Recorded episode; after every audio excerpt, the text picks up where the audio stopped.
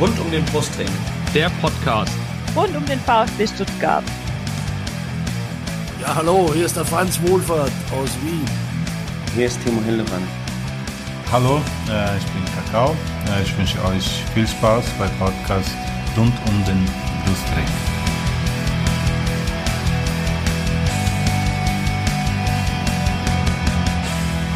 Herzlich willkommen zum Podcast rund um den Brustring. Mein Name ist Yannick und wie ihr schon bei der Begrüßung merkt, bin ich heute erstmal als Singleplayer unterwegs. Der Lennart, der hat nämlich Wichtigeres zu tun. Ja, es gibt tatsächlich noch wichtigere Dinge außer einen VfB-Sieg hier im Podcast zu besprechen. Aber eventuell wird er im Laufe der Sendung noch zu uns stoßen. Aber das macht gar nichts. Ähm, hier in Folge 146 habe ich mir dann zwei nette Gäste dazugeholt, die mit mir das 3 zu 2 des VfB Stuttgart am vergangenen 27. Bundesligaspieltag gegen den FC Augsburg besprechen werden. Und das ist zum einen auf der Seite der Fuggerstädter der Markus. Servus Markus. Hallo zusammen.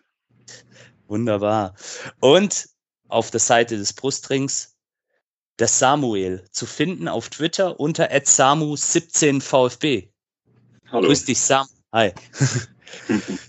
Wunderbar. So, und bevor wir dann jetzt gleich ins Spiel einsteigen, wie gewohnt, unsere legendären ja, vier Fragen sind's. Ähm, und wir fangen mit unserem Gast aus Bayerisch-Schwaben an. Ähm, Markus, erzähl uns doch mal, wie bist du zum FC Augsburg gekommen? Ja, ähm, das ist eigentlich recht simpel zu erklären. Ähm, ich war immer schon FCA-Sympathisant, aber wer die Geschichte des Vereins kennt, weiß, dass wir nicht immer ähm, ja so konstant äh, Leistung sowohl auf dem Platz wie abseits des Platzes gebracht haben. Ähm, und war doch ab und zu mal skandalbehaftet, der Verein. Somit blieb es damals noch als Sympathisant. So richtig äh, Fan und Leidenschaft äh, ist dann entstanden, als ich vor elf Jahren als Abteilungsleiter der Frauen- und Mädchenfußballabteilung beim FC Augsburg angefangen habe. Und dadurch hat man halt die Verantwortlichen kennengelernt, hat Spieler kennengelernt, den Trainer. Und somit äh, hat sich da einfach automatisch eine Leidenschaft äh, entwickelt.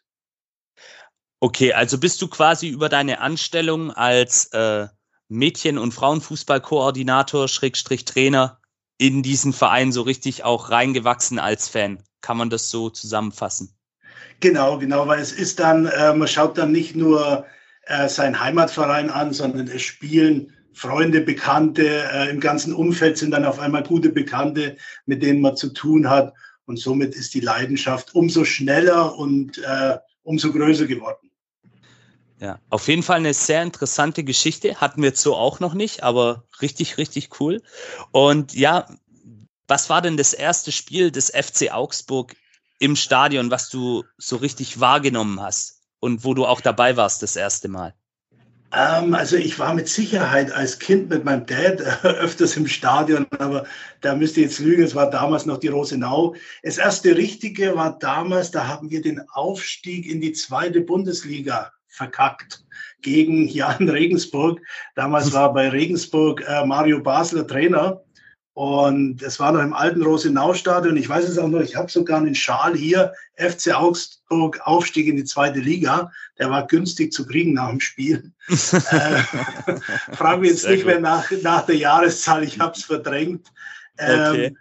Ja, und dann ging es eigentlich so, so vor elf Jahren äh, so richtig los, also wo es dann auch Richtung erste Bundesliga ging. Aber wie gesagt, jetzt kein Erfolgsfan, sondern ist wirklich äh, durch den Zufall, dass ich zu der Zeit dann wirklich dazugekommen bin als Abteilungsleiter. Okay. Wunderbar. Ähm, ja, und das erste Trikot des FC Augsburg, war das auch in der Jugend- und Kinderzeit oder hast du das dann später quasi als Angestellter dann auch gekriegt? das ist jetzt auch eine lustige Geschichte, weil am Anfang als Coach hatte ich keine Klamotten und dann habe ich mir bei, bei SC24, ähm, ja, die steckte noch in den Kinderschuhen, äh, die, die Abteilung und musste aufgebaut mhm. werden. Darum haben sie mich geholt, weil ich vorher schon seit fast 20 Jahren im Frauenfußball tätig war. Aber ich habe mir dann tatsächlich erst mal ein Trikot äh, bei einem Sportladen bestellt, online. Und das war dann das erste, da war noch Werbung von Impuls drauf und Do You Football war mein okay. erstes äh, Trikot vom FC Augsburg. Okay. Auch hier nochmal die Zusammenfassung. Du hast beim FC Augsburg quasi angefangen, also richtig auch professionell da mitzuarbeiten und musstest dir quasi dein erstes Trikot selber kaufen. Ähm, nein, also ich, ich, es, ist, es war vielleicht meine Ungeduld ein bisschen geschuldet. Ah, okay. äh, weil ich bin so ein Perfektionist und ich möchte ins Training dann ausgestattet kommen, musste aber dann relativ schnell reagieren, weil der alte Trainer äh, wurde entlassen. Ich habe das dann recht kurzfristig übernommen und ähm, ich habe dann sehr zeitnah eine komplette Ausstattung natürlich bekommen. Aber es war, wie gesagt, ich wollte hier nicht mit irgendwelchen Konkurrenzvereinen, wo ich einen ganzen Schrank voll habe, dann ins erste Training marschieren und gleich die ersten Minuspunkte sammeln. Aber geniale Geschichte, wirklich. Also, ja, bei Frauenfußball Fall. ist Perfektionismus ein äh, A und O. Okay, sehr schön. Vielleicht werden wir auch nachher deine Erfahrungen im Frauenfußball noch mit einfließen lassen, weil wir werden sicherlich im Themenblock rund alles weitere rund um den Brustring oder andere Themen rund um den Brustring, da werden wir dann vielleicht auch die Frauenmannschaft oder werden wir die Frauenmannschaft besprechen, was die an diesem Wochenende so getrieben hat. Und da werden wir deine Expertise sicherlich auch nochmal brauchen.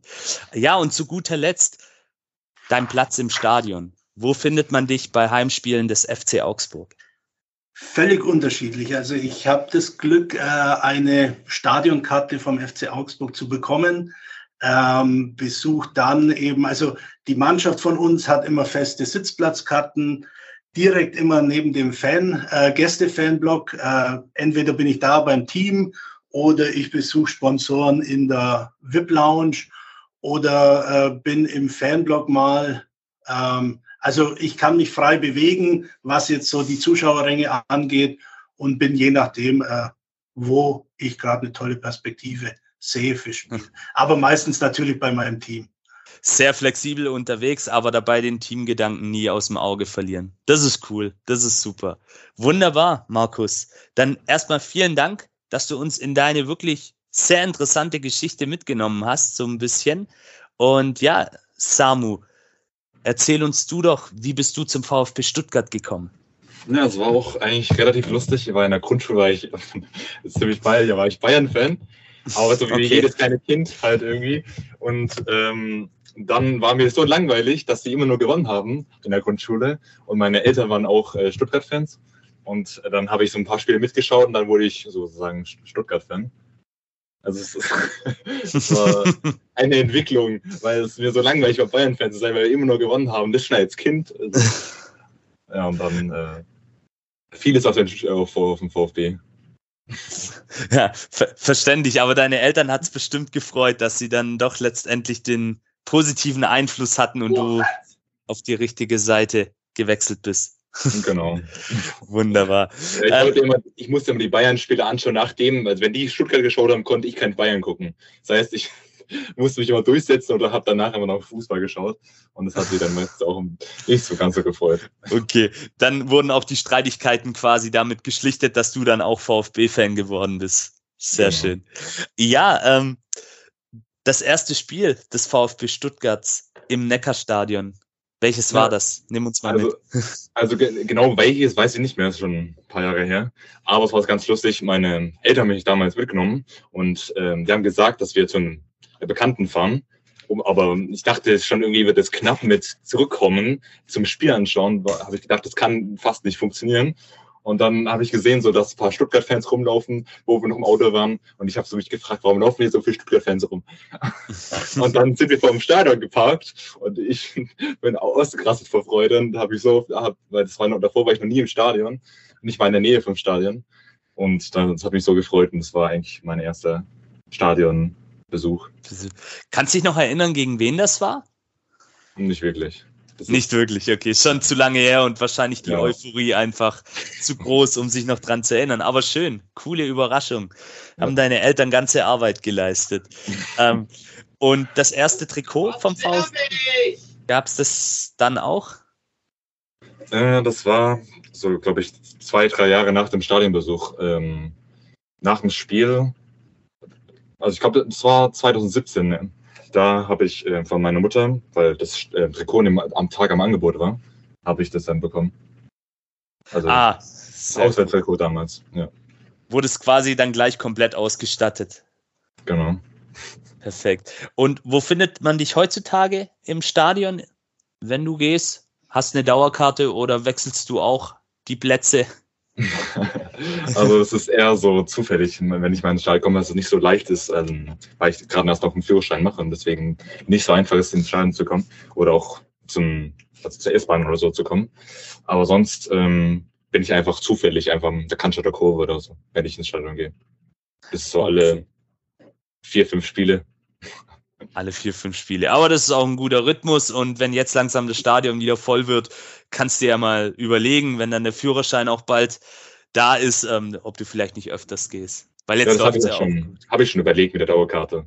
Okay, perfekt. Kannst du ja mal deine Gedanken machen. Ist auf jeden Fall was Schönes, aber du musst auch leidensfähig sein. Das, Das definitiv.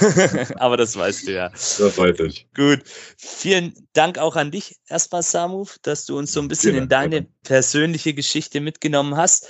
Und ja, äh, nochmal der Aufruf an euch da draußen, wenn ihr auch Bock habt, so wie Markus und Samu heute Abend oder an, ein, oder an- einem anderen Tag dann auch natürlich äh, nicht heute Abend, sondern irgendwann anders, aber so wie heute Abend mit uns über den VfB zu quatschen, dann meldet euch. Ähm, ihr wisst ja, wie ihr uns findet, Facebook, Twitter, Instagram. Da starten wir auch regelmäßig Aufrufe, wenn wir Gäste brauchen. Und dann könnt ihr auch gerne mal mit uns euch via Skype zusammensit digital zusammensetzen und über den VfB plaudern und über alles andere, was es da noch so gibt. Ja, ähm, dann wollen wir doch mal reingehen ins Spiel am vergangenen Samstag. Ähm, und wir fangen mal an mit der Aufstellung des VfBs. Ähm, Ito kurzfristig ausgefallen wegen einer wegen eines positiven Corona-Befundes. Auch an dieser Stelle äh, gute Besserung an ihn. Wir hoffen, dass der Verlauf nicht allzu schwer ist und für ihn dafür dann Pascal Stenzel in die Mannschaft gerückt. Auf der rechten Seite Mafropanos im Vergleich zum vorherigen Spiel gegen Union Berlin dann ins Zentrum neben Waldemar Anton. Und Orel Mangala war zunächst auch auf der Bank zu finden. Ansonsten war die Aufstellung genau gleich wie gegen Union. Ähm, Samu, wie war dein erster Eindruck, als du dann die Aufstellung gesehen hast? Hast du an den Sieg geglaubt oder war dir irgendwas ein Dorn im Auge? Ich war ja relativ, ähm, also nicht überrascht. Ich habe schon damit gerechnet, dass es ungefähr die gleiche Aufstellung sein wird. Nur ich habe gerechnet, dass vielleicht Mangala in die Startelf wiederkommt, weil Mhm. er ja so die Impulse letzte, äh, letzte, so darauf voll, äh, letzte Woche halt, äh, gegeben hat. Und ähm, also sonst habe ich das eigentlich so erwartet. Hast du es so erwartet? Ja, mir ging es da ähnlich. Ich ähm, habe natürlich vor dem Spiel erfahren, das auch mit Ito erfahren, ähm, dass er eben diesen positiven Corona-Befund hatte. Und dann war für mich eigentlich klar, okay, Stenzel ist da sicherlich eine solide Alternative. Und bei Mangala, ja, hätte ich mir auch gewünscht, dass er beginnt, aber er laboriert halt vielleicht auch immer noch an den Spätfolgen der Verletzung. Und deswegen ist es vielleicht auch gut, da kein unnötiges Risiko einzugehen. Ähm, ja, dann wollen wir mal einsteigen in den Spielverlauf. Ähm, und der VfB, natürlich auch gepusht von den, ich glaube, über 52.000 Zuschauer waren es, die äh, das Spiel verfolgt haben in der Mercedes-Benz Arena, äh, legt ganz gut los. Ähm, es gab dann gleich eine Chance von Chris Führig nach Pass von Mamouche. Und dann, ja, gab es dann relativ schnell auch die kalte Dusche, nämlich das 0 zu 1 für die Fuggerstädter durch André Hahn. Und ja, der FCA hat sich da sehr gut äh, durchkombiniert. Äh, Karasor hat dann an der 16er Linie den Zweikampf eigentlich gewonnen, ist dann aber gegen die Flanke ähm, von Iago, der danach gerückt ist, machtlos und Hahn am langen Pfosten ähm, verwertet die dann natürlich, wie es ein Stürmer machen sollte. Äh, ja, Markus, nehmen wir dich mal mit rein. Wie hast du den Angriff gesehen deiner Mannschaft und auch das Tor dann letztendlich von Andrean? Ich muss sagen, also natürlich positiv, weil ein Tor daraus entstanden ist. Nur es war genau das. Ich muss auch sagen, ich sehe vieles immer äh, so gemischt aus Fan und äh, eigener Trainersicht. Und das war das, was ich in, in meinen Besprechungen der kleinen Show, die ich selber habe, auch immer bemängelt habe. ähm, dass ich sage, Abstiegskampf geht anders. Da wurde eben zu wenig nachgesetzt. Und genau in dem Spielzug war eben genau der Fall, wie du schon gesagt hast. Ähm, eigentlich war der Angriff schon geklärt. Ähm, dann setzen wir nach, äh, kommen an Ball, schalten schnell, spielen den Ball rein und Hahn steht goldrichtig und äh, verwertet zum 1 zu 0. Wie gesagt, so stelle ich es mir eben vor, dass man so in ein Spiel geht, ähm, dass man so zeigt, ich will den Abstieg verhindern. Also von daher, zu dem Zeitpunkt war es für mich noch äh, perfekt und so habe ich mir die Einstellung gewünscht von der Mannschaft was man nicht hm. jedes Spiel in der Vergangenheit gesehen hat, leider. okay. Ja, der Vollständigkeit halber, das war dann im Übrigen in der sechsten Minute, als dieses Tor gefallen ist. Ähm, ja, Samu, an dich die Frage, warum ist Karasor da auch so alleine letztendlich? Ähm, es waren ja dann doch auch ein paar Spieler nachgerückt, aber Karasor wird da ziemlich alleine gelassen an der 16er Linie. Ähm, wie hast du es gesehen, diesen entscheidenden Zweikampf dann auch? Na, ich finde ähm, auf jeden Fall, Kairos hat sonst ganz gut verteidigt, nur das ist natürlich ein bisschen äh, unglücklich, dass er weiter so wegspringt und mhm. zum Gegner hingeht. Und das natürlich ist, ist mir schon so auf die letzten Wochen aufgefallen, dass einfach schnell durch irgendwelche Ballverluste hinten die Abwehr auf einmal komplett verloren ist. Mhm. Und die steht, da, da steht, da kommt er in der Mitte frei, er kann da reinflangen und dann macht es natürlich auch echt gut und zieht ihn in den Link, äh, links unten rein. Aber also ich weiß nicht, was man, das muss man, glaube ich, einfach mal im Training besprechen, weil das ist, das ist jetzt so oft ähm, passiert in den letzten Wochen. Immer das gleiche Ballverlust vor dem Tor und dann gleich das Gegentor bekommen. Mhm. Ja, ich denke, wir müssen auch in der Szene so ein bisschen aus Stuttgarter Sicht über das Stellungsspiel sprechen, weil natürlich André Hahn da ziemlich allein gelassen wird am langen Pfosten. Ich meine, ja. er antizipiert das, glaube ich, auch richtig gut. Er weiß, der Ball kommt dahin. Ähm, das war auch, glaube ich, ziemlich gut einstudiert im Training der Augsburger. Aber ja, im, aus meiner Sicht muss man da sicherlich auch mal das Stellungsspiel bemängeln, unserer Defensive wie so oft. Ähm, und gerade auch dieser lange Pfosten ist sehr, sehr anfällig bei uns. Also da haben wir schon des Öfteren mal Tore kassiert in dieser Saison. Und ja, ähm, die Reaktion vom Markus haben wir ja gerade gehört. Der hat sich natürlich gefreut, war natürlich auch so ein bisschen aus dem Nichts, kann man sagen.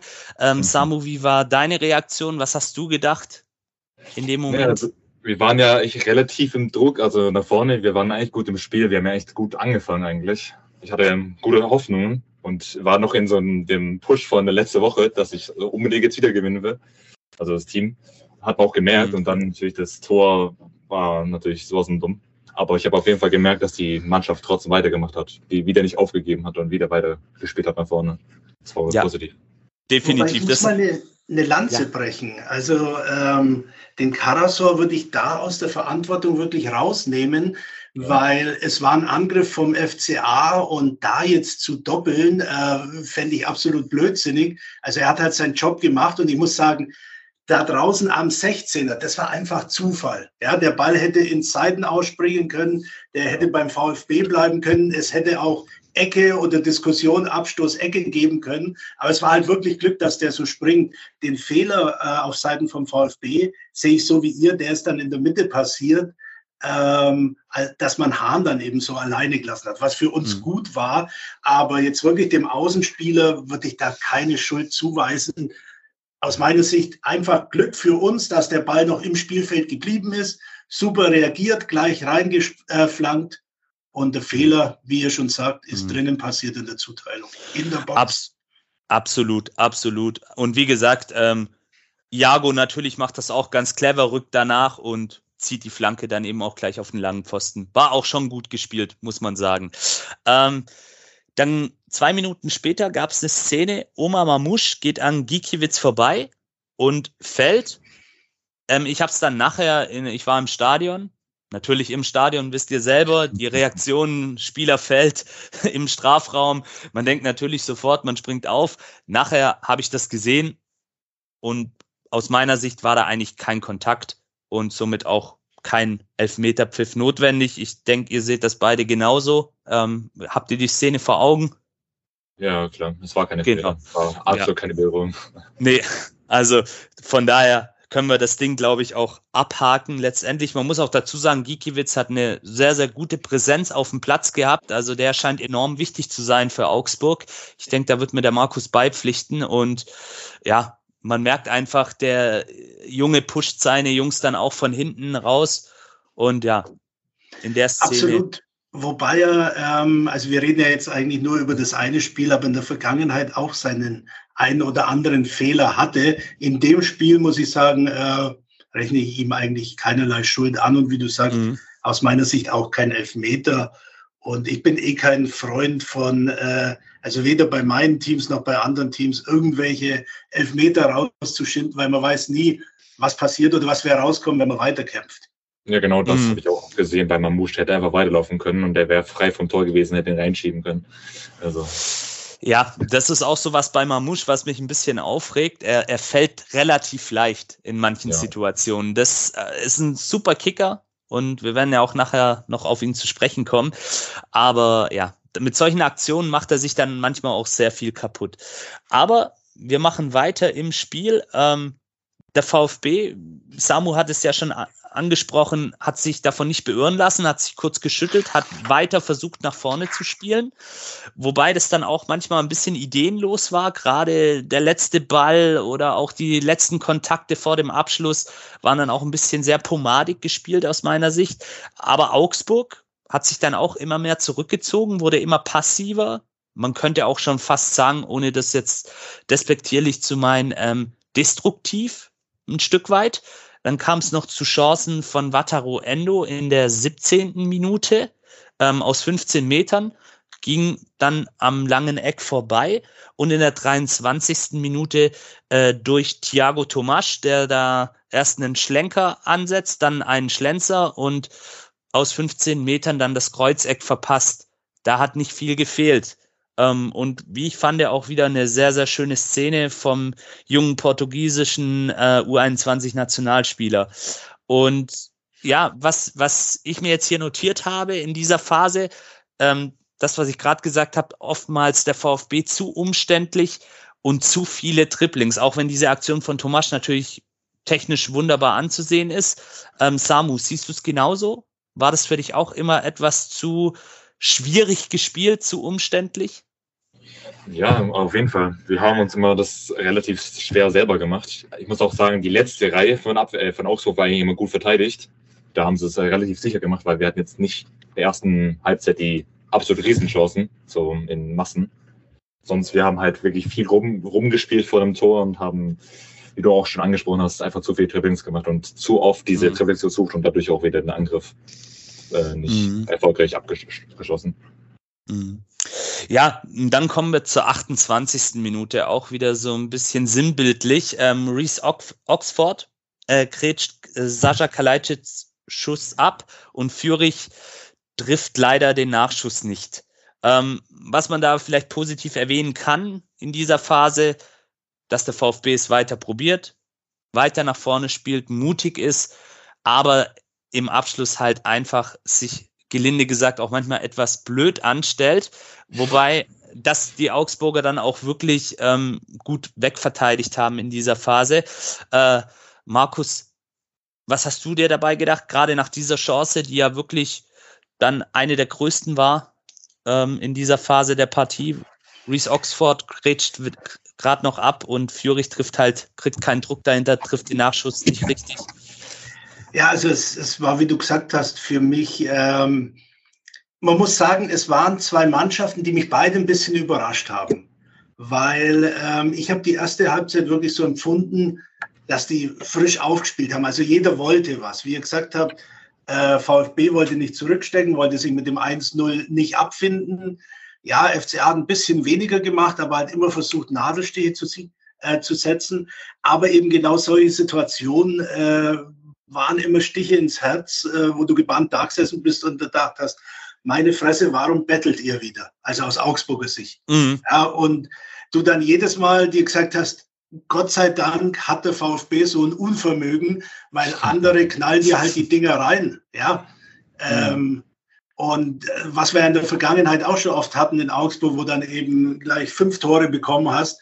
Ähm, und das war wirklich das Glück, äh, aus Augsburger Sicht, dass der VfB hier immer, also die ganze Saison schon sehr oft Probleme im Abschluss hat, gerade die zweite Chance, wo die erste nicht greift und dann die zweite wäre eigentlich die gleiche, gleichwertige Chance wie die erste, vielleicht sogar noch besser. Und dann versagen die Nerven. Also das war dann schon ein bisschen erleichternd für mich, wo ich mir gedacht habe, so könnte er weiterschießen. Mhm. Ja, also ähnliche Gedanken hatte ich dann auch im, im Stadion, ähm, weil ich mir gedacht habe, okay, Jungs, warum macht ihr das Ding nicht? Ähm, man merkt, Augsburg äh, zieht sich immer weiter zurück äh, und gerät auch unter Druck, aber es kommt halt nichts bei rum. Ne? Es, und wie du schon richtig sagst, äh, Gegner eines anderen Kalibers hätten vielleicht das Spiel schon zu diesem Zeitpunkt in die andere Richtung gedreht. Aber gut, ähm, es gab da noch weitere Chancen für den VfB, die aber jetzt nicht, ja, eigentlich nicht der Rede wert sind. Und dann kam die 44. Minute. Ähm, Waldemar Anton äh, gleicht aus für den VfB Stuttgart. Ähm, Kopfball nach einer gut getretenen Freistoßflanke von Natürlich Borna Sosa, wer auch sonst. ähm, äh, ja, also es, es gibt, glaube ich, gerade außer David Raum kaum einen Spieler, der so flanken kann wie Borna Sosa. Also mir fällt zumindest spontan keiner ein, außer der Hoffenheimer. Ähm, ihr dürft natürlich gerne einwerfen, wenn ihr noch einen habt, aber das ist schon unglaublich, was der für eine Qualität hat. Oder Samu? In seinem ja, sowas habe ich, hab ich noch nie gesehen. Also die, wie jedes Mal diese Flanken genau auf, auf den Punkt, wo sie kommen sollen. Also das ist unglaublich.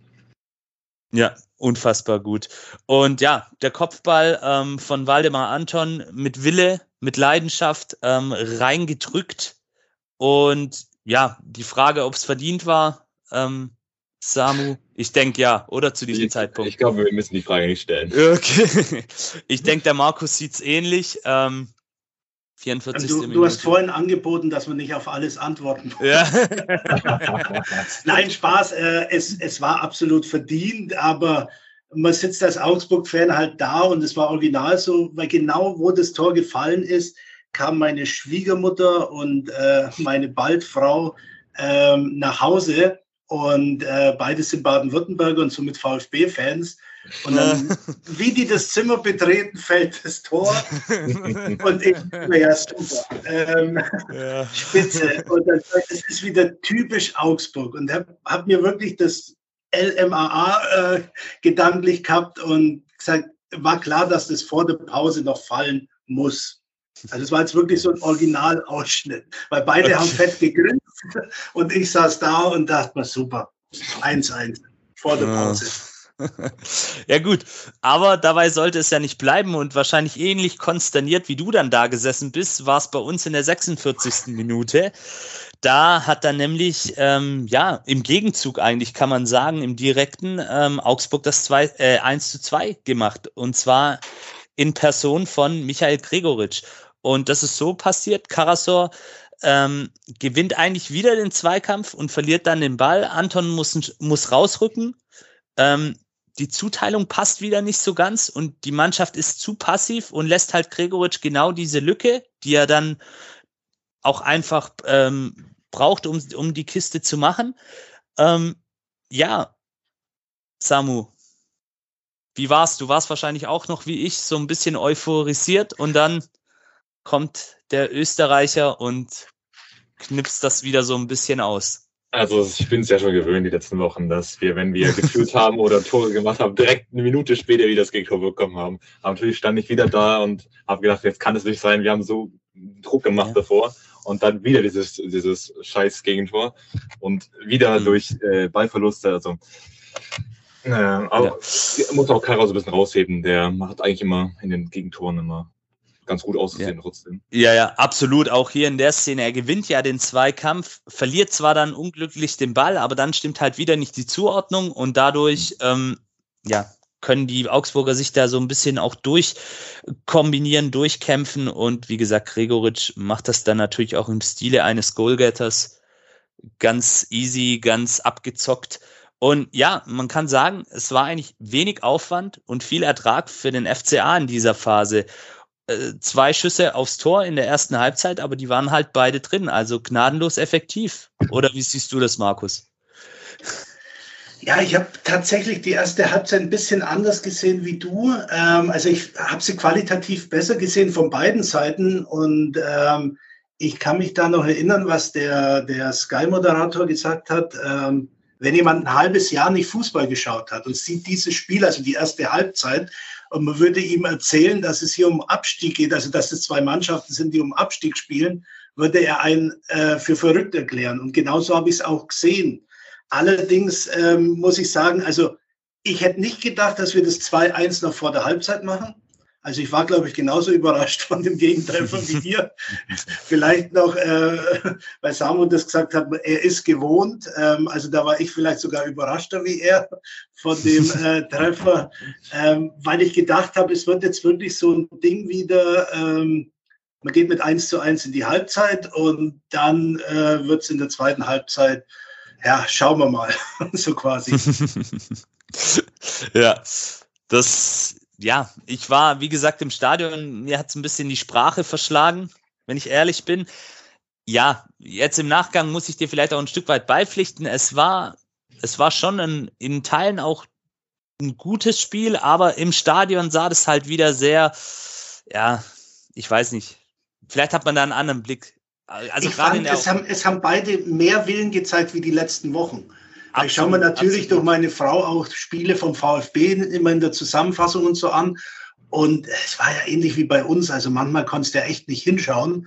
Ähm, aber da fand ich, dass beide gewisse Leidenschaft und Willen gezeigt haben über eine längere Strecke. Weil das mhm. war ja sowohl bei euch wie bei uns manchmal immer nur so Strohfeuer. So 15 also, Minuten in einer Halbzeit. Ja, also Leidenschaft und Willen, das kann man, denke ich, beiden Mannschaften nicht absprechen. Also man hat gemerkt, beide wissen, um was es geht in diesem Spiel und dass es halt so ein berühmtes äh, Sechs-Punkte-Spiel letztendlich auch ist. Und ja, ähm, Samu hat es gerade auch gesagt, ja, er ist es gewohnt. Also der VfB hat halt einfach wieder gepennt. Das haben wir zu oft in dieser Saison erlebt und ist vielleicht auch mit einer der Gründe, warum wir letztendlich auch da unten mit reingerutscht sind. Und ja, da müssen sie auf jeden Fall dran arbeiten, die Jungs. Aber ja, dann wurde erstmal zum Pausentee gepfiffen und nach der Pause kommt der VfB doch recht aktiv wieder raus. Ähm, es gab dann in der 64. Minute einen Wechsel. Orel Mangala kam für Wataru Endo. Äh, Samu, was denkst du, war es, ein taktischer Wechsel oder auch eher erschöpfungstechnisch? Wir wissen ja alle, was Wataru Endo für ein Pensum abspielt äh, zurzeit ähm, und leistet. Also ich glaube auf jeden Fall, dass Endo nicht raus wollte. Ich mhm. glaube, er will immer spielen. Aber ich glaube, es war eigentlich gar nicht es war wahrscheinlich wieder so wie letzte Woche ge so gedacht, dass Mangala wieder ein bisschen für Struktur äh, sorgen kann, weil die Angriffe wieder sehr ungeplant aussahen, allgemein so. Äh, einfach so auf Druck nach vorne gespielt, aber es kam nicht wirklich viel sonst raus. Mhm. Und ich glaube, dass das einfach so taktisch schon war. Ja, ja, tatsächlich, ich glaube es auch, ähm, weil eben auch Orel Mangala vielleicht noch diesen Ticken mehr offensiver agiert und eben auch mit seiner Spielweise sich da durchtanken und auch mal gegen drei Gegner den Ball behaupten, da vielleicht ein bisschen anders gepolt ist wie Wataru. Aber wir wissen es nicht, da müssten wir jetzt Pellegrino Matarazzo noch mit dabei haben, der könnte uns das sicherlich heute dann genau erklären. Ähm, und auch bei auf Seiten der Augsburger gab es diesen Zeitpunkt ähm, Wechsel und zwar Pedersen für Ruben Vargas und äh, Felix Udukai für Jovelu, den Kapitän. Ähm, Markus, was hatte das aus deiner Sicht für Auswirkungen? Ich habe bei einigen Augsburg-Fans auf Twitter beispielsweise gelesen, dass sie gerade diesen Wechsel ähm, Udukai für Jovelu nicht so ganz verstanden haben. Ich hoffe, ich habe den Namen im Übrigen richtig ausgesprochen. Das ist jedes Mal der Killer für mich. Darum nenne ich ihn immer nur unseren Captain. Captain Weil ich tue mir ja. da auch immer schwer.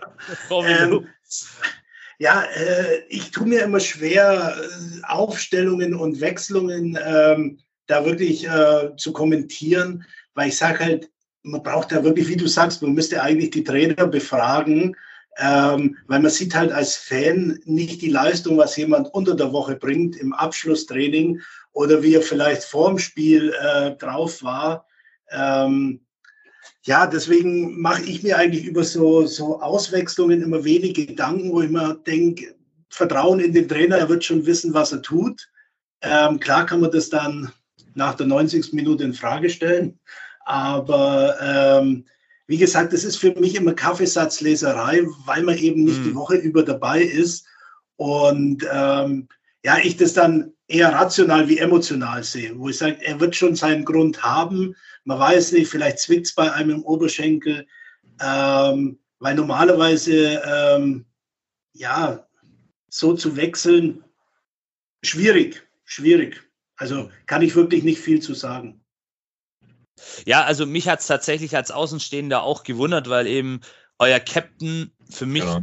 da schon eine wichtige Figur ist letztendlich. Und der ist ja unangefochtener Stammspieler da hinten drin. Und deswegen hatte ich auch die Vermutung, dass er vielleicht irgendwie was hat, eine kleine Blessur und Markus Weinzel da einfach auch kein Risiko jetzt eingehen möchte.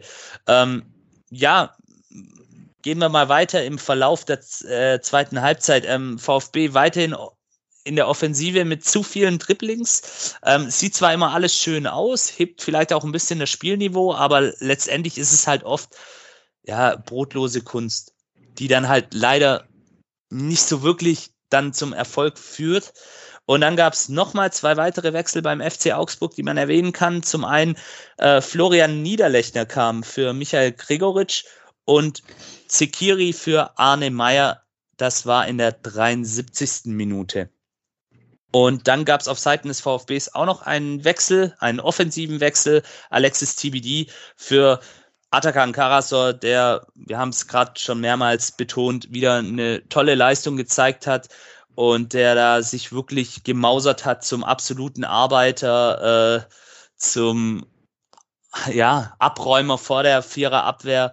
Und ja, der hat auf jeden Fall seine Rolle gefunden, oder? Samu, wie siehst du das? Atakan Karasor? Ja, der auf jeden Fall die letzten Wochen bestätigt, dass er, warum er in der Stadt steht.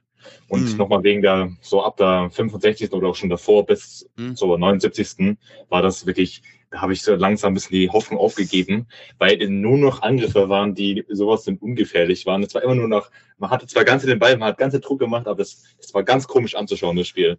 Es war ja. nur, wir waren nur vorne, haben nichts hingekriegt, also die, es hat die schön immer gespielt, aber dann in der letzten Reihe hat nicht, äh, hat da nicht, das hat ja. nicht mehr wirklich funktioniert. Ja, also le letztendlich, das war jetzt auch sehr schwer, da irgendwelche Highlights rauszufischen in dieser Zeit. Deswegen haben wir es jetzt einfach mal unter brotloser Kunst viele Dribblings ähm, abgehakt.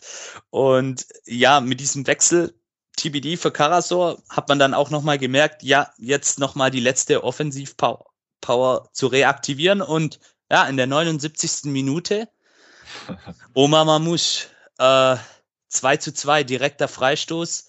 Wunderbar in die kurze Ecke gezimmert, äh, geschossen. Also ge ich, ich weiß nicht, einfach, ich bin das gar nicht mehr gewohnt, dass, dass es solche Tore vom VfB gibt. Ähm, ja, ja, tatsächlich das erste Bundesliga-Freistoßtor für unsere Statistikfans seit Daniel Didavi 2016 gegen Wolfsburg. Und das war kein so erfreuliches Spiel, da sind wir nämlich abgestiegen. Ähm, das war der letzte Spieltag.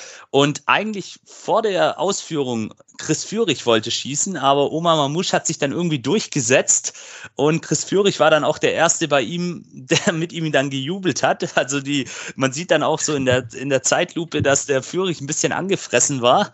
Aber gut, das, daran merkt man ja auch letztendlich, die Mannschaft lebt und ja, wie den Mamouche dann auch schießt, über die Mauer drüber, äh, chippt und dann einfach genau in die kurze Ecke, das ist schon eine herausragende Qualität, wie ich finde. Also daran sieht man mal, was das wirklich für ein ja, geiler Kicker letztendlich ist, Omar Mamouche. Also ich bin großer Fan, ich hoffe, er bleibt auch bei uns. Äh, ja, Markus, wie war es für dich?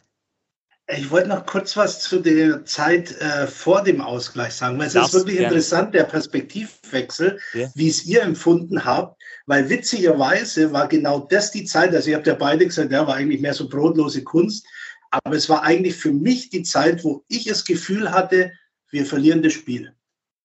Also zwischen okay. der 60. und der 70. Minute, glaubt es jetzt oder nicht, ich kann es euch im Nachgang beweisen, ähm, ich rede eigentlich nicht gern drüber, äh, weil ich bin absolut kein Zocker. Ja, aber ich habe in der 65. Minute auf einen Sieg von VfB Stuttgart getippt. Bei einer Quote von 19. Okay. Aber das kann ich Ja. verstehen, weil als, als, Und- als Gegner kann man das auf jeden Fall verstehen. Wir haben Nee, ja das- noch vorne. Also. Ja, de- weil von uns kam nichts mehr und klar sind eure, ähm, eure Angriffe irgendwo im Nichts dann verschwunden, aber wir haben nichts mehr gemacht und äh, ihr wart eigentlich immer in der Vorwärtsbewegung. Und so war das dann für mich das 2-2. Ja, eigentlich nur äh, ein Dings, habe ich doch gewusst.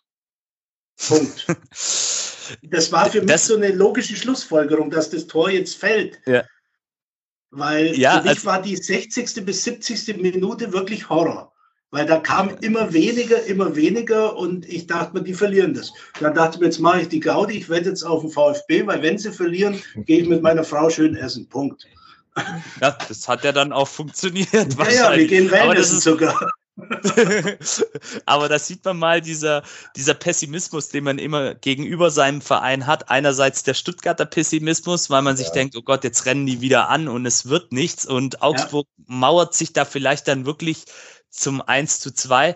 Und auf der anderen Seite natürlich die, die Perspektive von dir, Markus, weil du halt weißt, okay, deine Mannschaft äh, lässt sich immer weiter hinten reindrängen und so war es ja auch letztendlich, wenn man es mal ganz sachlich und objektiv Absolut. betrachtet.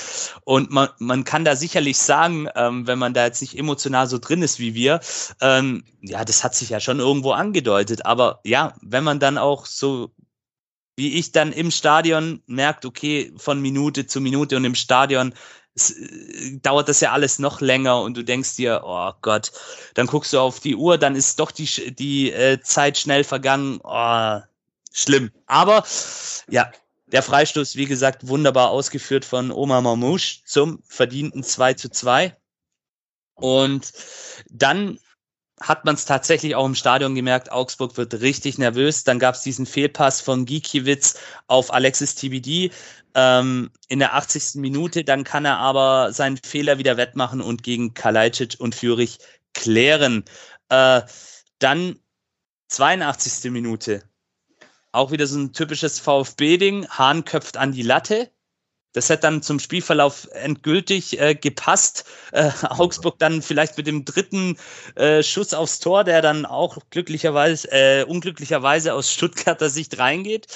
Ähm, auch hier Augsburg vielleicht dann doch zu lange, zu passiv, Markus. Das kannst Absolut. du unterschreiben. Du hast es ja gerade schon ausgeführt. Absolut, ja, ich kann es ja auch vorwegnehmen. Ähm, am Ende des Spiels standen ja ähm, 8 zu 0 Ecken. Und ich sage, aus Ecken kann man die Versuche aufs Tor zu schießen auch sehr gut ablesen. Mhm.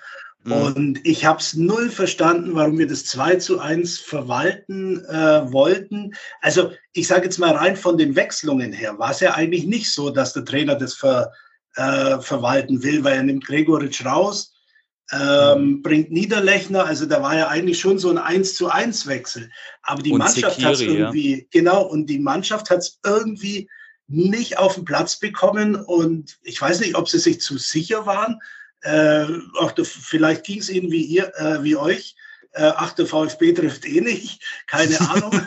Aber also die zweite Halbzeit war für mich wirklich ein riesen Fragezeichen und ähm, ja, auch das mit dem Hahn, ja, das war so ein Zufallsding wieder. Da sind wir mal wieder vors Tor kommen. Aber ansonsten hast von uns aus Mhm. meiner Sicht leider nichts gesehen.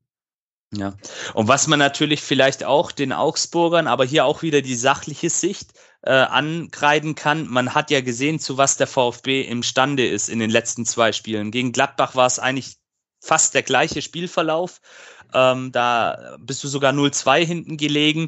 Äh, gegen Union bist du zurückgekommen. Also diese Qualitäten müsste ja Augsburg auch auf dem Zettel gehabt haben, dass wenn man die Stuttgarter da zu sehr kommen lässt, dass es dann letztendlich nicht gut ist. Aber das ist, glaube ich, gegen keinen Gegner in der Bundesliga allzu ratsam, äh, so lange, so passiv letztendlich dann auch zu agieren.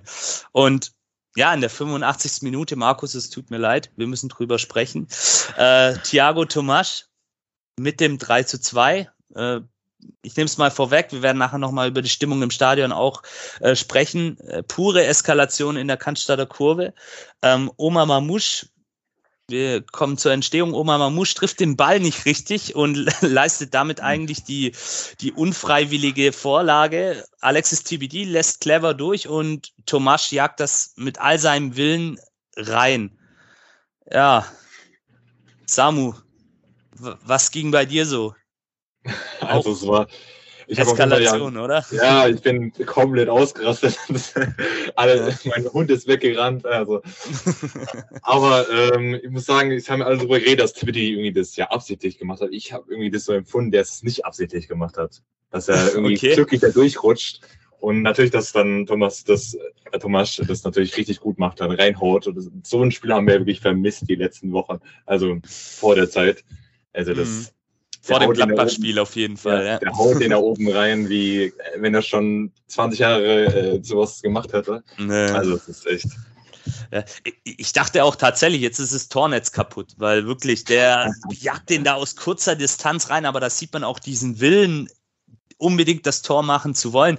Ja, und TBD ja, freiwillig, unfreiwillig, egal, auf jeden Fall macht das richtig. Äh, Mamouche, das war auf jeden Fall nicht geplant, dass der den Ball nicht richtig trifft. Und ja, äh, Markus, möchtest du auch noch was dazu sagen zu dem 3 zu 2? Ähm, gab vielleicht die Fehler deiner Mannschaft? Ähm, wie gesagt, das war für mich äh, nach dem 2 zu 2 eine logische Schlussfolgerung. Also ich habe vorher schon ein mulmiges Gefühl, aber bei dem 2-2 hatte ich das Gefühl, die vergeigen es. Die vergeigen es noch. Und äh, wie gesagt, äh, würden wir auf einem anderen Tabellenplatz äh, stehen, hätte ich Stuttgart wirklich vergonnen. Aber so steht man sich natürlich äh, selber immer am nächsten. Ja, ja klar. Ähm, und deswegen war halt einfach, wobei ich sagen muss, äh, ich, ich glaube, euch geht's ähnlich, dass manchmal dann auch nach so einer oder in so einer Saison, wo man die ganze Zeit unten steht, ähm, eigentlich äh, die innere Emotion, ich will jetzt nicht von Hass reden, aber auf dem eigenen Verein, die eigene Mannschaft größer ist wie auf dem Gegner. Weil man einfach mhm. sagt, Leute, ihr bekommt so viel Geld dafür. Dann zeigt halt wenigstens ja. Kampf und Leidenschaft und äh, nicht so eine, also ihr könnt wirklich mal meine Folgen, wo ich aufnehme, mit einer Kollegin von mir durchschauen. In jeder zweiten Folge bemängel ich die Einstellung und den Kampf und dass man mal 90 mhm. Minuten fighten muss und eben nicht wie da jetzt 45 tolle Minuten, ja, aber die zweite Halbzeit äh, kann es den Hasen geben aus FCA-Sicht. Mhm. Unabhängig von den Toren jetzt, aber was wir da geleistet haben, war eine Frechheit. Mhm. Und verdient gewonnen von eurer Seite, also muss ich ja. auch ganz klar anerkennen. Also gerade die Einstellung, Samu, finde ich, die passt zurzeit bei uns. Also die unsere Truppe, da müssen wir sie mal loben das ja. ist wirklich top. Da, also egal, die Fehler in der Defensive, das müssen sie auf jeden Fall abstellen. Auch dieses Verschlafene, ähm, gleich im Gegenzug dann den Gegentreffer kassieren. Aber der Kampf, der Wille, der scheint in den letzten drei Partien zumindest zu stimmen. Also ja, sehe ich auch so. Also davor war ja wirklich, ich habe die Spiele vor Leverkusen, Hoffenheim, da, mhm bin ich auch quasi, wie, wie er gesagt hat, auch jetzt bei Augsburg, ich bin durchgedreht, weil das so kampflos war manchmal, welche Spiele. Das war so dermaßen ausgerastet, weil das so schlecht gespielt war. Immer diese zehn Minuten dann gut gespielt, dann hat man gesagt, ja, man kann darauf aufbauen. Das war jetzt ja nicht so schlecht.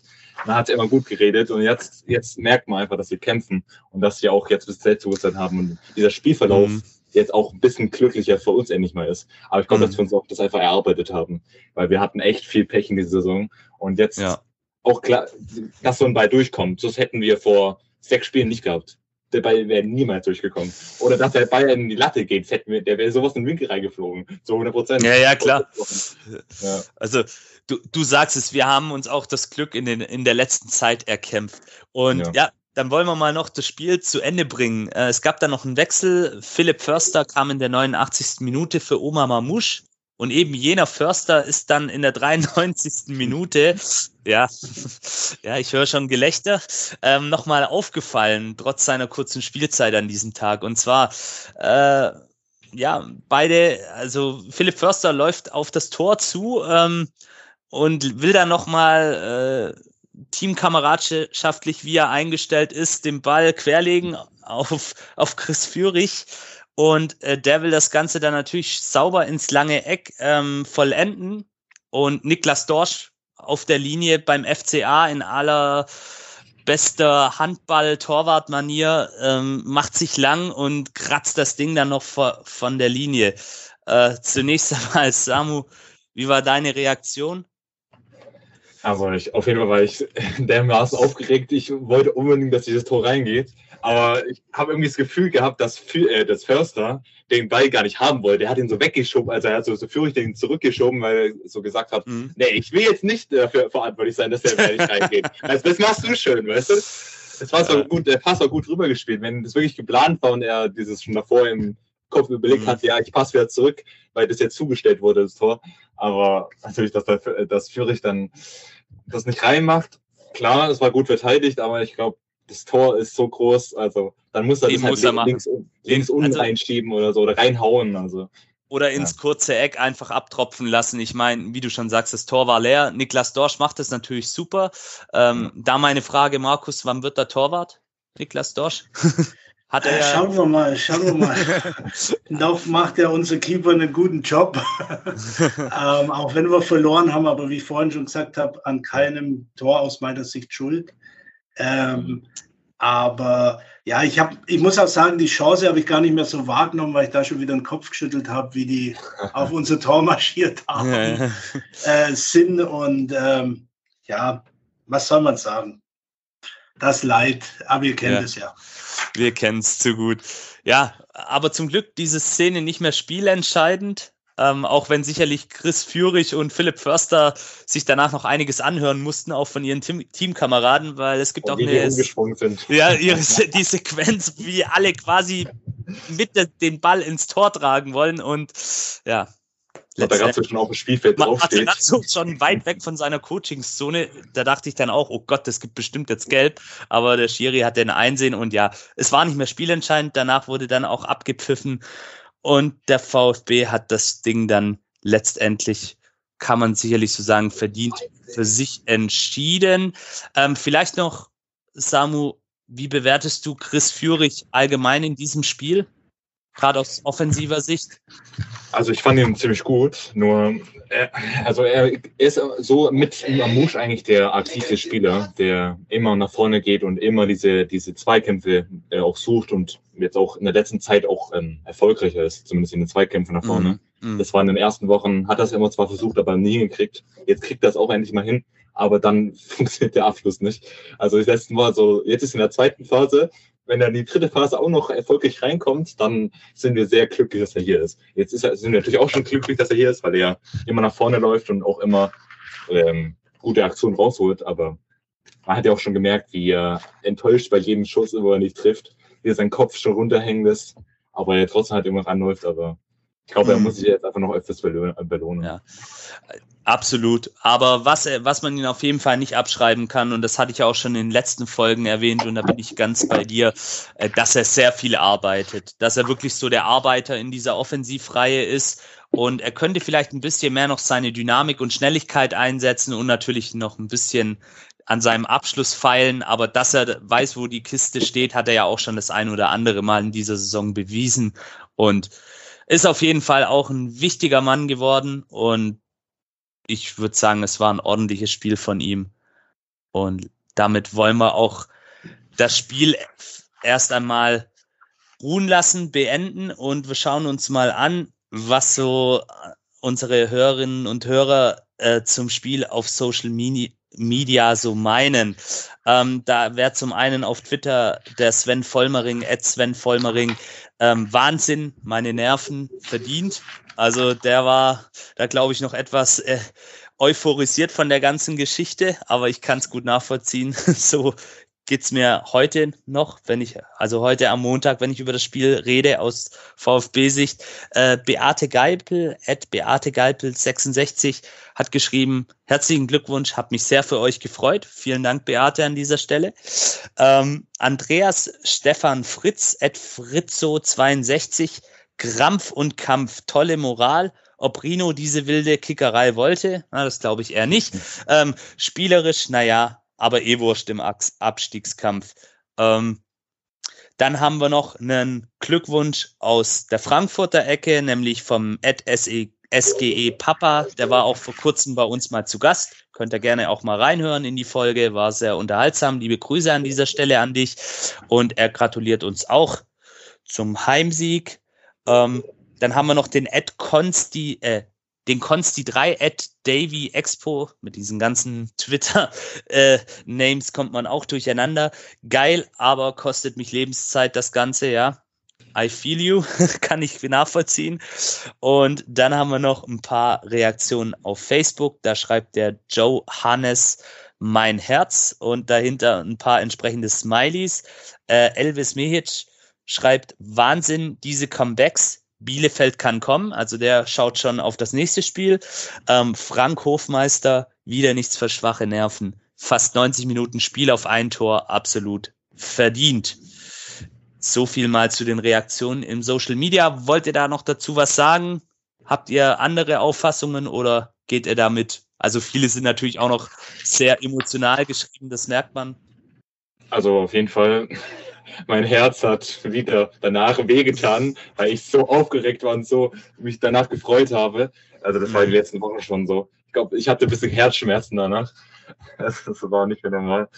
Aber Hatte ich auch. okay. Nur vielleicht wegen dem äh, einen Kommentaren wegen dem Spielerischen fand ich gar nicht. Ich fand schon, dass wir richtig gut mhm. spielerisch gespielt haben. Nur dann halt dieser Abschluss, dieser letzte. Genau. Dieser letzte Ball war eben das Problem und das sieht dann halt oft auch im Stadion dann nicht allzu schön aus, wenn dann die Abschlüsse irgendwo kläglich vergeben werden. Aber im Vorfeld, die Ansätze, die stimmen auf jeden Fall. Und man merkt halt auch einfach, wie wichtig äh, Pellegrino Matarazzo diese spielerische Komponente im, in der taktischen Ausrichtung ist. Äh, ja, kommen wir noch zu ein paar weiteren Themen rund um das Spiel.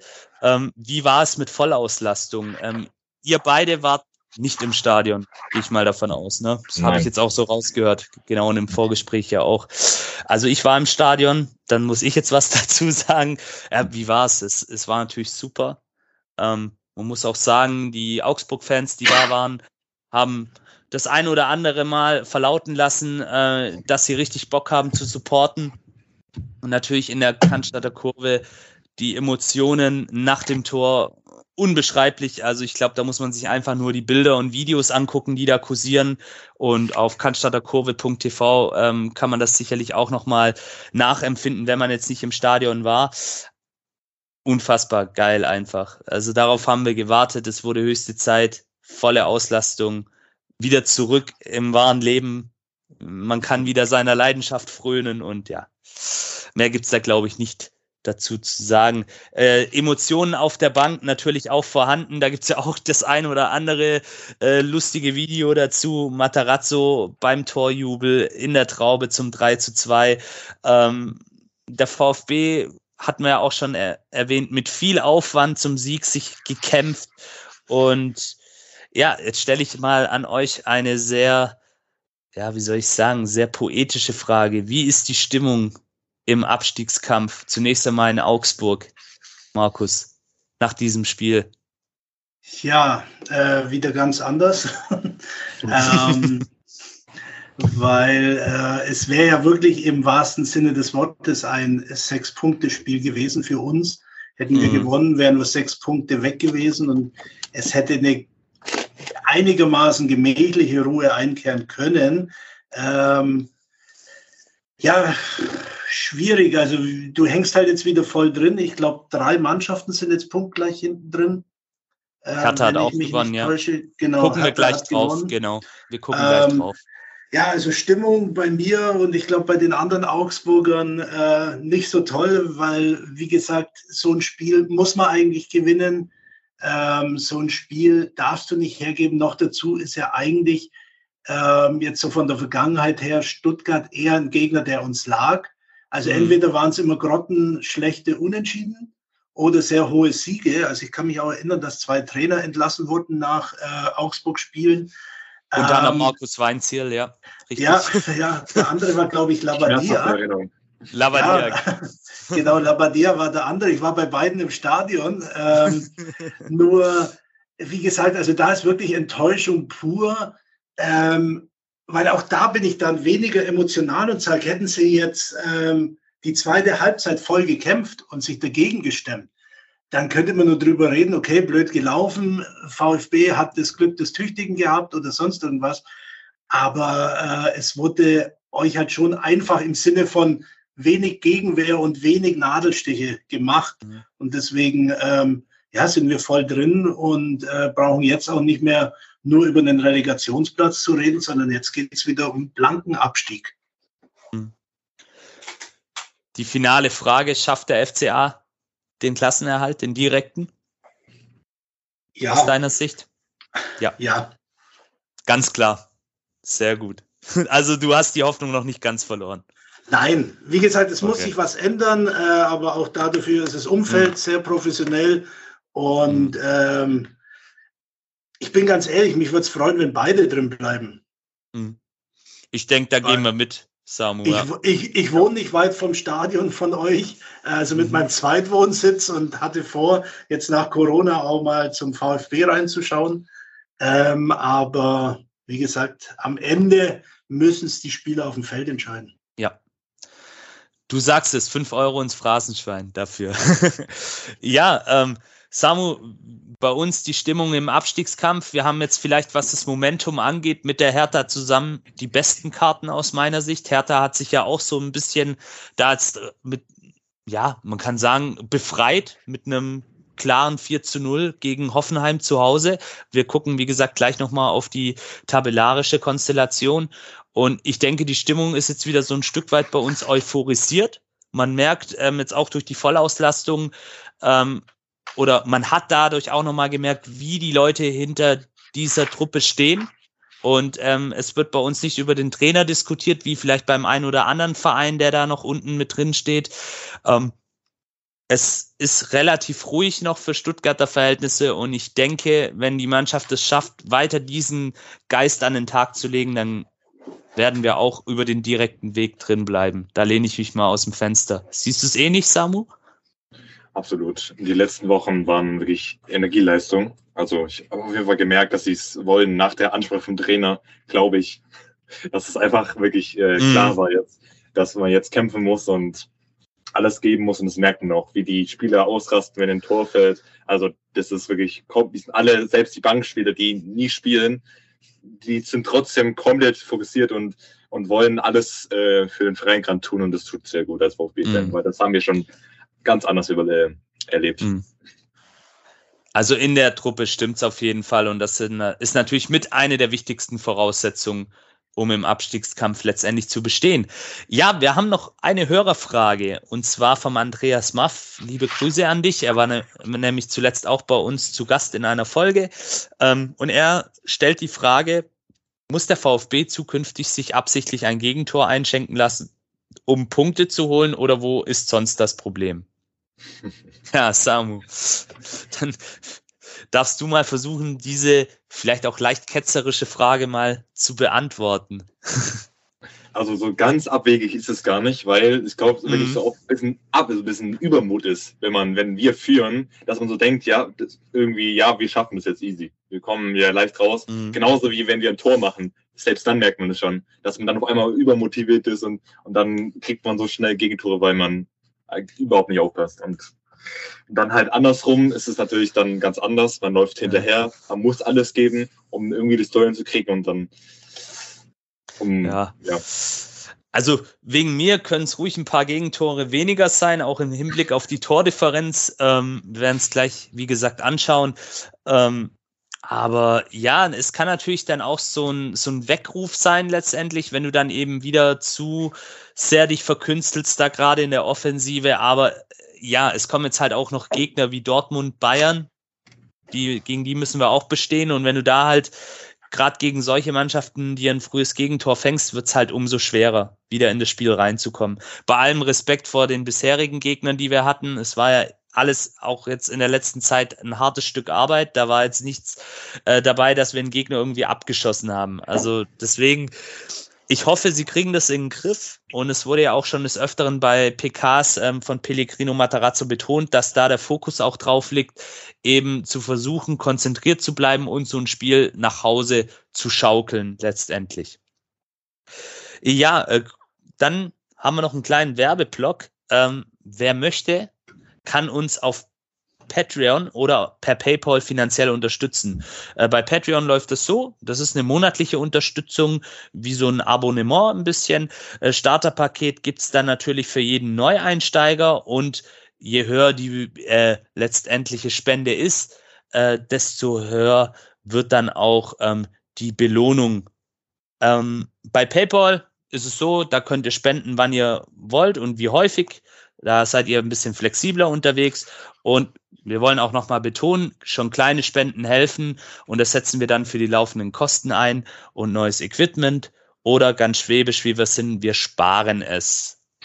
Aber wir machen damit jetzt nichts Böses. Wir wollen damit einfach diesen Podcast weiterhin am Leben halten, weil das Ganze machen wir ja nicht hauptberuflich, leider Gottes. Das ist immer noch eine freiwillige Geschichte.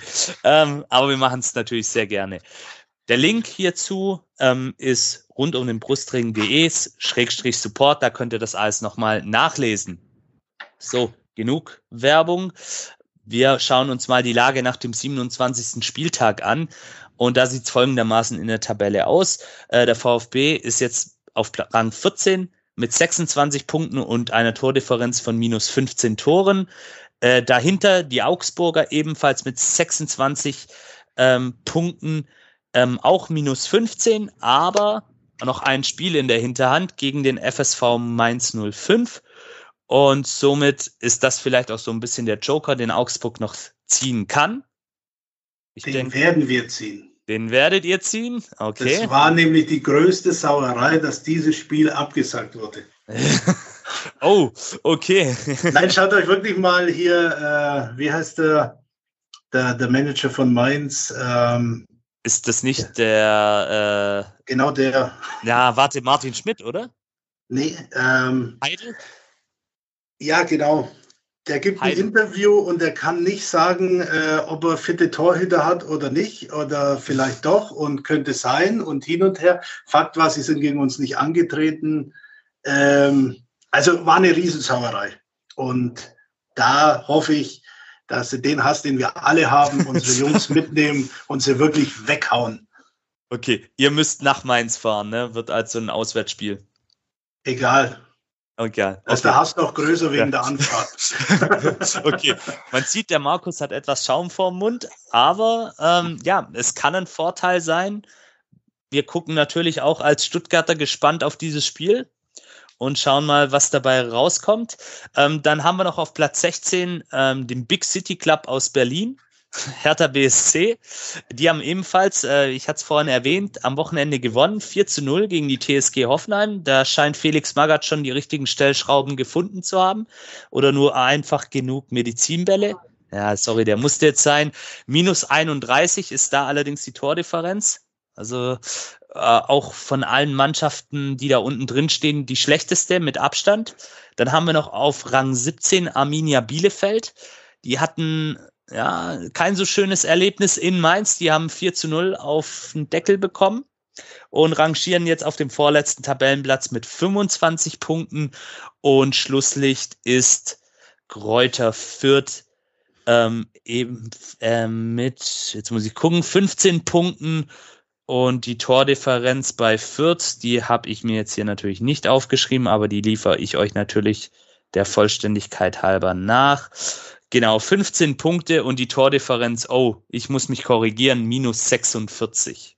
Die ist doch schlechter wie die von der Hertha. Ja, ähm, wenn wir jetzt so auf die Tabelle schauen, wir hatten es ja gerade schon so ein bisschen angeschnitten, ähm, VfB vielleicht mit der aktuell noch besten Ausgangslage. Ähm, wie gesagt, die Augsburger noch mit der Chance im Wiederholungsspiel und ordentlich äh, Wut im Bauch, da noch was zu reißen. Ähm, ja, wir sind einfach mal gespannt. Es wird auf jeden Fall nicht langweilig für uns und unsere Vereine. Da ist viel Spannung drin. Ich denke, ich denke, Kräuter Fürth, ähm, so leid wie es mir tut, eigentlich ein sehr sympathischer Verein. Ich glaube, für die wird es nichts mehr in dieser nee, Saison. Glaube ich auch nicht. Die sind, glaube ich, da einfach ja, nicht mehr in der Lage dazu. Aber ansonsten Bielefeld, Hertha, Augsburg, Stuttgart, es kann alle noch erwischen, meiner Meinung nach. Und ja, es darf sich keiner zu sicher fühlen. Ich Selbst denk, Gladbach und sowas ist auch noch nicht ja, komplett weg. Ja, aber ich denke, bei Gladbach ist es tatsächlich dann, ja, auch einfach die, eine Qualitätsfrage, auch wenn mir da jetzt vielleicht einige Gladbacher ins Gesicht springen, aber die haben halt einfach von allen Mannschaften, die da noch unten drin stehen, mit den besten Kader auch nominell gesehen. Und ich glaube, das setzt sich dann doch vielleicht am Ende auch deutlich durch. Aber Bielefeld, Hertha, Augsburg, Stuttgart, das wird ein sehr spannender Vierkampf noch. Und ähm, ja, wir haben ja auch noch Bielefeld vor der Brust. Aber da kommen wir gleich dazu. Zunächst einmal ähm, gucke ich kurz auf unser Tippspiel und dann verrate ich euch auch gleich, wer da führt. Ähm, wenn ich das hier geöffnet kriege, die gute Technik mal wieder. Und zwar führt da aktuell der Sebamed mit 327 Punkten und Arti sowie 1893er teilen sich den zweiten Platz. Nein, beziehungsweise äh, der Arti ist auf Platz zwei mit 321 Punkten und der 1893er mit 321 Punkten auf Platz drei, weil der Arti dann letztendlich den Spieltag für sich im direkten Vergleich entschieden hat. Und ja, auch da gibt's natürlich einen Preis für, den, für die besten Tipper. Da überlegen wir uns was Schönes und da können sich die Herrschaften auf jeden Fall noch auf was freuen. Ja, jetzt haben wir erstmal Länderspielpause und danach geht's für den VfB auf die Alm nach Bielefeld. Dann gibt's ein Flutlichtheimspiel gegen die Borussia aus Dortmund und dann gibt's den Auswärtsdoppler in Mainz und bei der Hertha aus Berlin. Das heißt, da haben wir auch nochmal zwei Sechs-Punkte-Spiele vor der Brust. Dann geht's zu Hause gegen den VfL Wolfsburg. Dann in die Allianz Arena zum FC Bayern München und zu guter Letzt am 34. Spieltag empfangen wir den ersten FC Köln. Schauen wir mal auf unseren nächsten Gegner, die Ostwestfalen aus Bielefeld. Äh, 22 zu 38 Tore ist die Tordifferenz, VfB 35 zu 50. Ähm, nur ein Sieg zuletzt, 1 zu 0 gegen Union Berlin und 1 zu 11 Tore aus den letzten sechs Spielen. Unter anderem auch gegen den FC Augsburg haben sie verloren zu Hause mit 0 zu 1. Ähm, zuletzt gab es, ich hatte es vorhin schon erwähnt, ähm, bei den Mainzern eine 0 zu 4 äh, Auswärtsniederlage. Man muss fairerweise zur Ehrenrettung der Arminen aber auch sagen, drei Elfmeter-Tore, aber leider auch alle drei Elfmeter, so wie ich das gesehen habe, berechtigt. Ähm, schlechteste Heimmannschaft der Liga. Sie hatten nur bis dato zwei Siege. Ähm, Top-Torschütze ist aktuell Masia Okugawa. Der hat im Hinspiel das goldene Tor gemacht gegen uns im, der, im Neckarstadion. Ich, sag, ich bin immer dazu verleitet, Mercedes-Benz Arena zu sagen, aber es ist ja traditionell das Neckarstadion. Und Fabian Klos hat nur drei, aber der war jetzt auch eine lange Zeit verletzt. Ebenso wie Wimmer, der aber dafür ähm, elf Scorerpunkte zu verzeichnen hat. Äh, ja, Samu, wenn du das so hörst und dir durchliest bei Bielefeld, wie stehen da unsere Chancen auf der Alm? Also ich glaube, dass wir gute Chancen haben, weil Bielefeld, glaube ich, einfach äh, ziemlich äh, überrannt wurde letzte Woche. Mm. Und wenn wir diese Leistung, wo wir jetzt die letzte Woche haben, diese Phase, wo wir derzeit uns befinden irgendwie, und ein bisschen Spielglück auch jetzt irgendwie auf unserer Seite haben, dass wir auf jeden Fall da bestehen können und ein Sieg natürlich sehr wichtig wäre für die mhm. Tabelle. Okay, ja, der, der Markus hat ja schon seine Erfahrungen diese Saison mit Bielefeld gemacht. Ähm, seine Mannschaft, der FCA, konnte ja mit 0 zu 1 gewinnen auf der Alm. Markus, was muss man mitbringen? Was gibst du dem VfB mit auf den Weg? Nichts. Nichts. Am besten nicht unentschieden. Nein, ähm, ja, Bielefeld ist ein, ist ein unangenehmer und harter Gegner. Und es kommt halt dann hinzu, man wird immer verleitet zu sagen, oh, äh, cool, wir haben einen direkten Konkurrenten, was einerseits gut ist, aber ähm, es kann halt dann eben genauso passieren, wie es uns passiert ist, dass vielleicht der Druck zu hoch ist und man so ein wichtiges Spiel verkackt und dann am Ende 3-2 verliert. Was ich jetzt nicht dem VfB wünsche, also nicht falsch verstehen, aber ähm, ich, ich sehe das äh, Spiel für euch genauso schwierig wie unser nächstes Spiel gegen Wolfsburg, ähm, weil halt schon ein Riesendruck drauf lastet. Das war ja auch vor dem Spiel ähm, Augsburg gegen VfB oder VfB gegen Augsburg. Für beide Mannschaften enormer Druck. Und da kann sie jetzt eure Mannschaft wirklich beweisen, äh, dass sie zweimal hintereinander mit dem Druck umgehen kann. Wenn sie das mhm. schaffen, dann sieht es wirklich gut aus. Sehe ich ähnlich. Das könnte wirklich, ähm, ja, mit dem Hertha-Spiel zusammen wahrscheinlich das wichtigste Spiel in dieser Saison werden. Also auf der Alm zu bestehen, wissen wir, glaube ich, alle, ähm, die sich seit Jahren mit der Bundesliga auseinandersetzen, ist nicht allzu einfach, ist halt auch so ein richtiger Hexenkessel, kleines, enges Stadion. Wahrscheinlich wird dieses Spiel dann auch ausverkauft sein. Ich denke, in Bielefeld wird es dann auch eine Vollauslastung geben bis dato.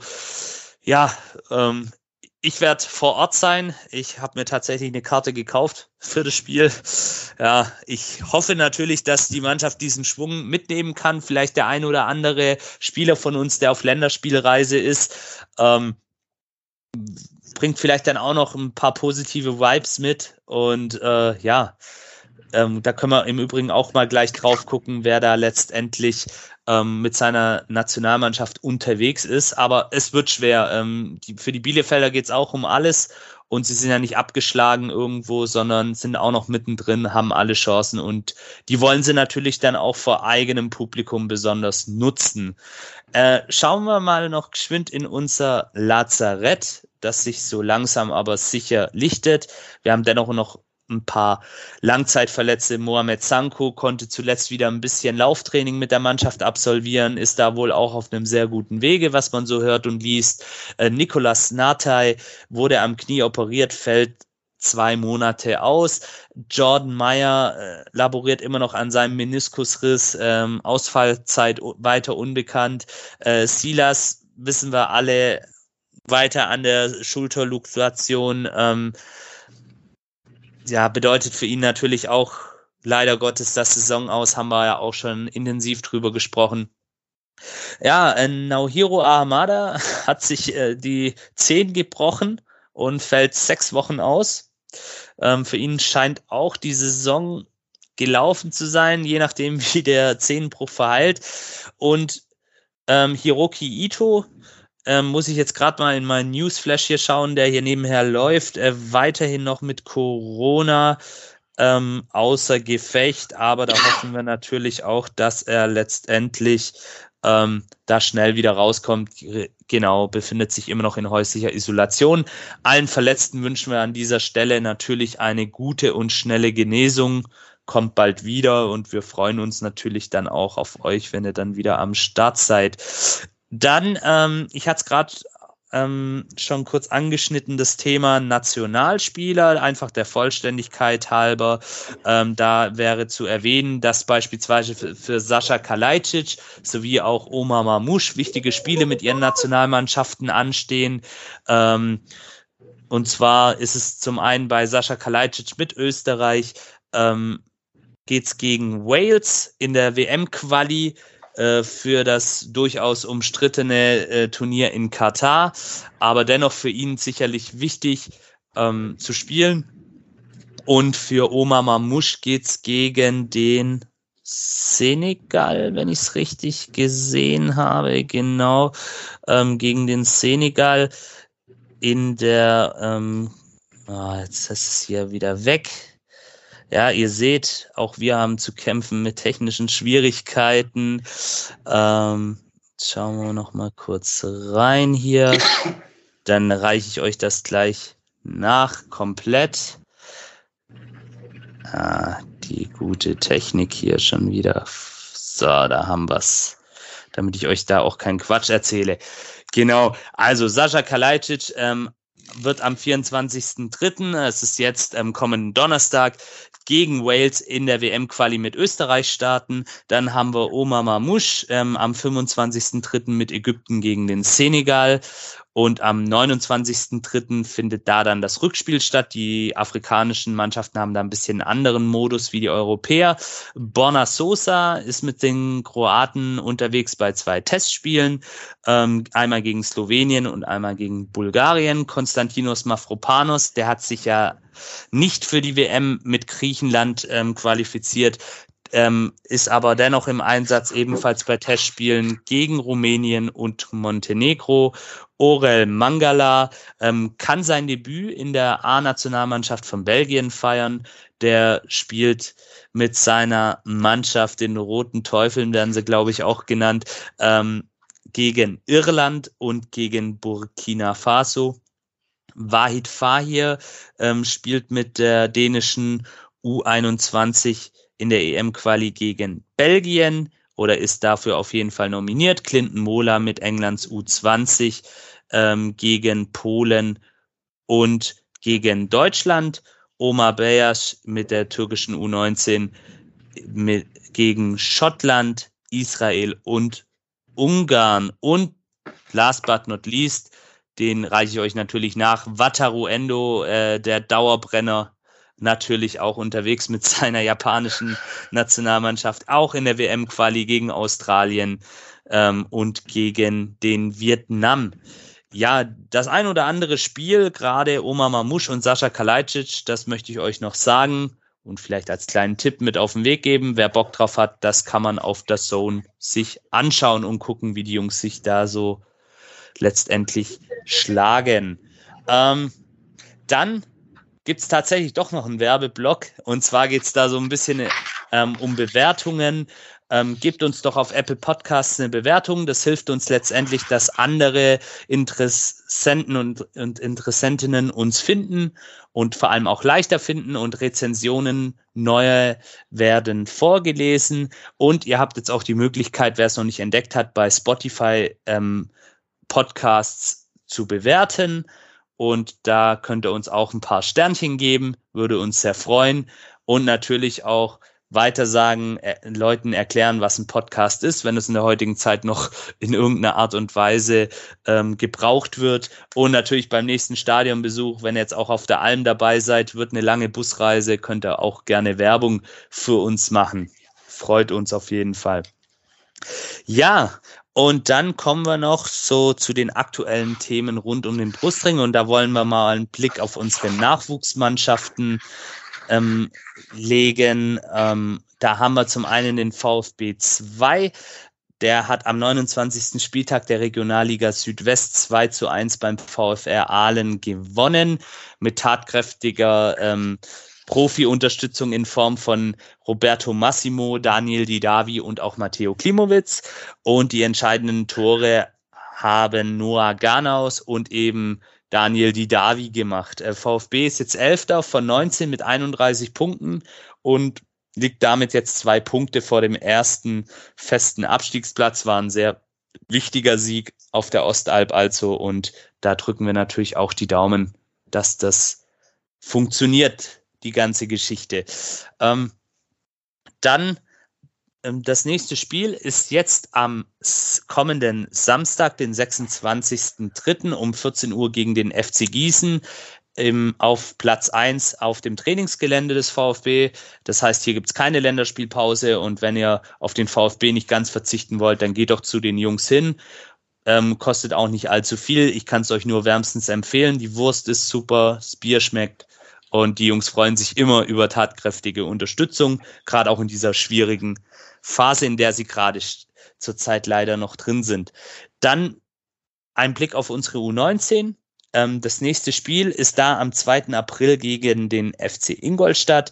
Ähm, die sind aktuell auf Platz 12 und danach gibt es dann noch drei weitere Ligaspiele. Dann haben wir noch die U17, die hatten ein Nachholspiel am 15. Spieltag der B-Junioren Bundesliga Süd-Südwest, haben das recht deutlich mit 4 zu 0 gegen den Zweitplatzierten, die Spielvereinigung Unterhaching, gewonnen.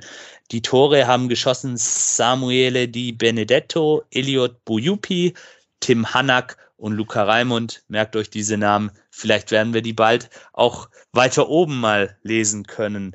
Ähm, der VfB ist auch hier äh, tatsächlich ähnlich wie bei der U19 sehr erfolgreich unterwegs. Aktuell Tabellenführer von 21 Mannschaften mit 47 Punkten und fünf Punkte jetzt vor dem zweitplatzierten Unterhaching und immer noch ungeschlagen. Und das nächste Spiel ist ein Stadtderby.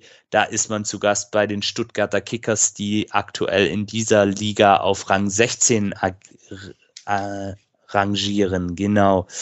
Dann kommen wir zu unserer Frauenmannschaft, unserer zukünftigen, aktuell noch unter dem Namen VfB Obertürkheim ähm, zu finden. Die haben am elften Spieltag der Regionalliga Süd-Südost 0 zu 3 gegen Wacker München oder beziehungsweise bei Wacker München verloren. Das ist der sechstplatzierte. Aktuell ähm, sind sie siebter von neun Mannschaften mit zehn Punkten und das nächste Spiel hier ist am kommenden Sonntag, den 27. Dritten gegen Würzburg. Thema Frauenfußball. Vielleicht, wenn er gut aufgepasst hat am Anfang der Sendung, hat der Markus erwähnt, dass er da ja in dem Thema ganz tief drin ist. Und ja, Markus, wie siehst du die Entwicklung Frauenfußball beim VfB? Du hast ja auch gesagt, du lebst äh, zeitweise in Fellbach, also ganz nah am VfB quasi. Ähm, wie, also wie beobachtest du das Ganze? Ein kleiner Fun Fact: Ich habe tatsächlich Wacker München auch schon trainiert. Oh, äh, okay. Äh, meine Historie. ähm, war aber, äh, ich war von 98 bis 2000 bei Wacker München. Das ist schon länger her.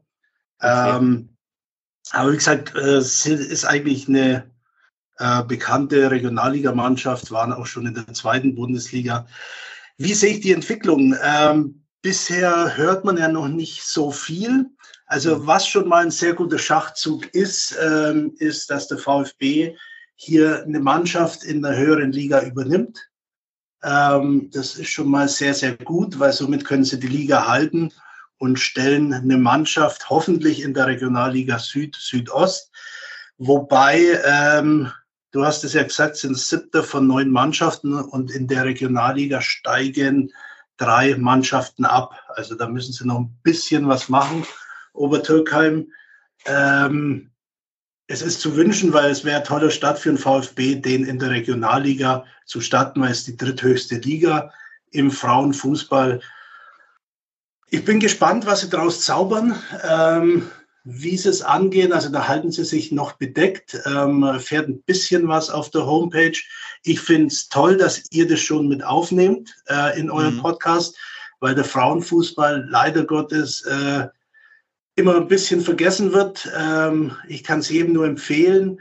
Es ist ein anderer Fußball, ja, aber ich sage immer, ähm, gerade in der Regionalliga, es ist Fußball aus Leidenschaft, weil keine von den Mädels, also mich würde es wundern, ähm, ich habe, wie gesagt, bis zur zweiten Bundesliga schon mal trainiert und da kriegen die wenigsten Geld. Mittlerweile ist es ein bisschen anders, aber im Frauenfußball, ähm, selbst die wenigsten in der Bundesliga können wirklich davon leben. Ja. Und ich vergleiche das immer mit dem Fußball aus den 70er Jahren. Da gab es auch schon gut verdienende Spieler, aber die haben das aus Leidenschaft gemacht. Nicht, weil es ein Job ist. Ähm, und das kann ich jedem nur ans Herz legen. Ich hoffe, dass der VfB hier die richtigen Schritte ähm, unternimmt, um da erfolgreich zu sein. Ähm, wenig Fehler macht und äh, wäre wünschenswert. Also für Stuttgart mit Sicherheit eine Bereicherung, für den VfB ein überfälliger Schritt. Sie hatten es ja schon mal geplant. Wir wollten fusionieren mit dem VfL Sindelfingen, die mhm. damals in der zweiten Bundesliga waren. Ähm, hat aber aus Gründen, aus keine Ahnung welchen, äh, nicht geklappt. Aber ich freue mich drauf. Also mich wird man mit Sicherheit auch ab und zu mal bei den Spielen sehen. Und da kann man VfB nur ein glückliches Händchen und viel, viel Gleichberechtigung, auch von den Fans her, äh, wünschen, weil die Mädels haben es verdient. Und äh, je mehr Unterstützung sie kriegen, umso mehr wird man von der Mannschaft dann auch in der Zukunft hören.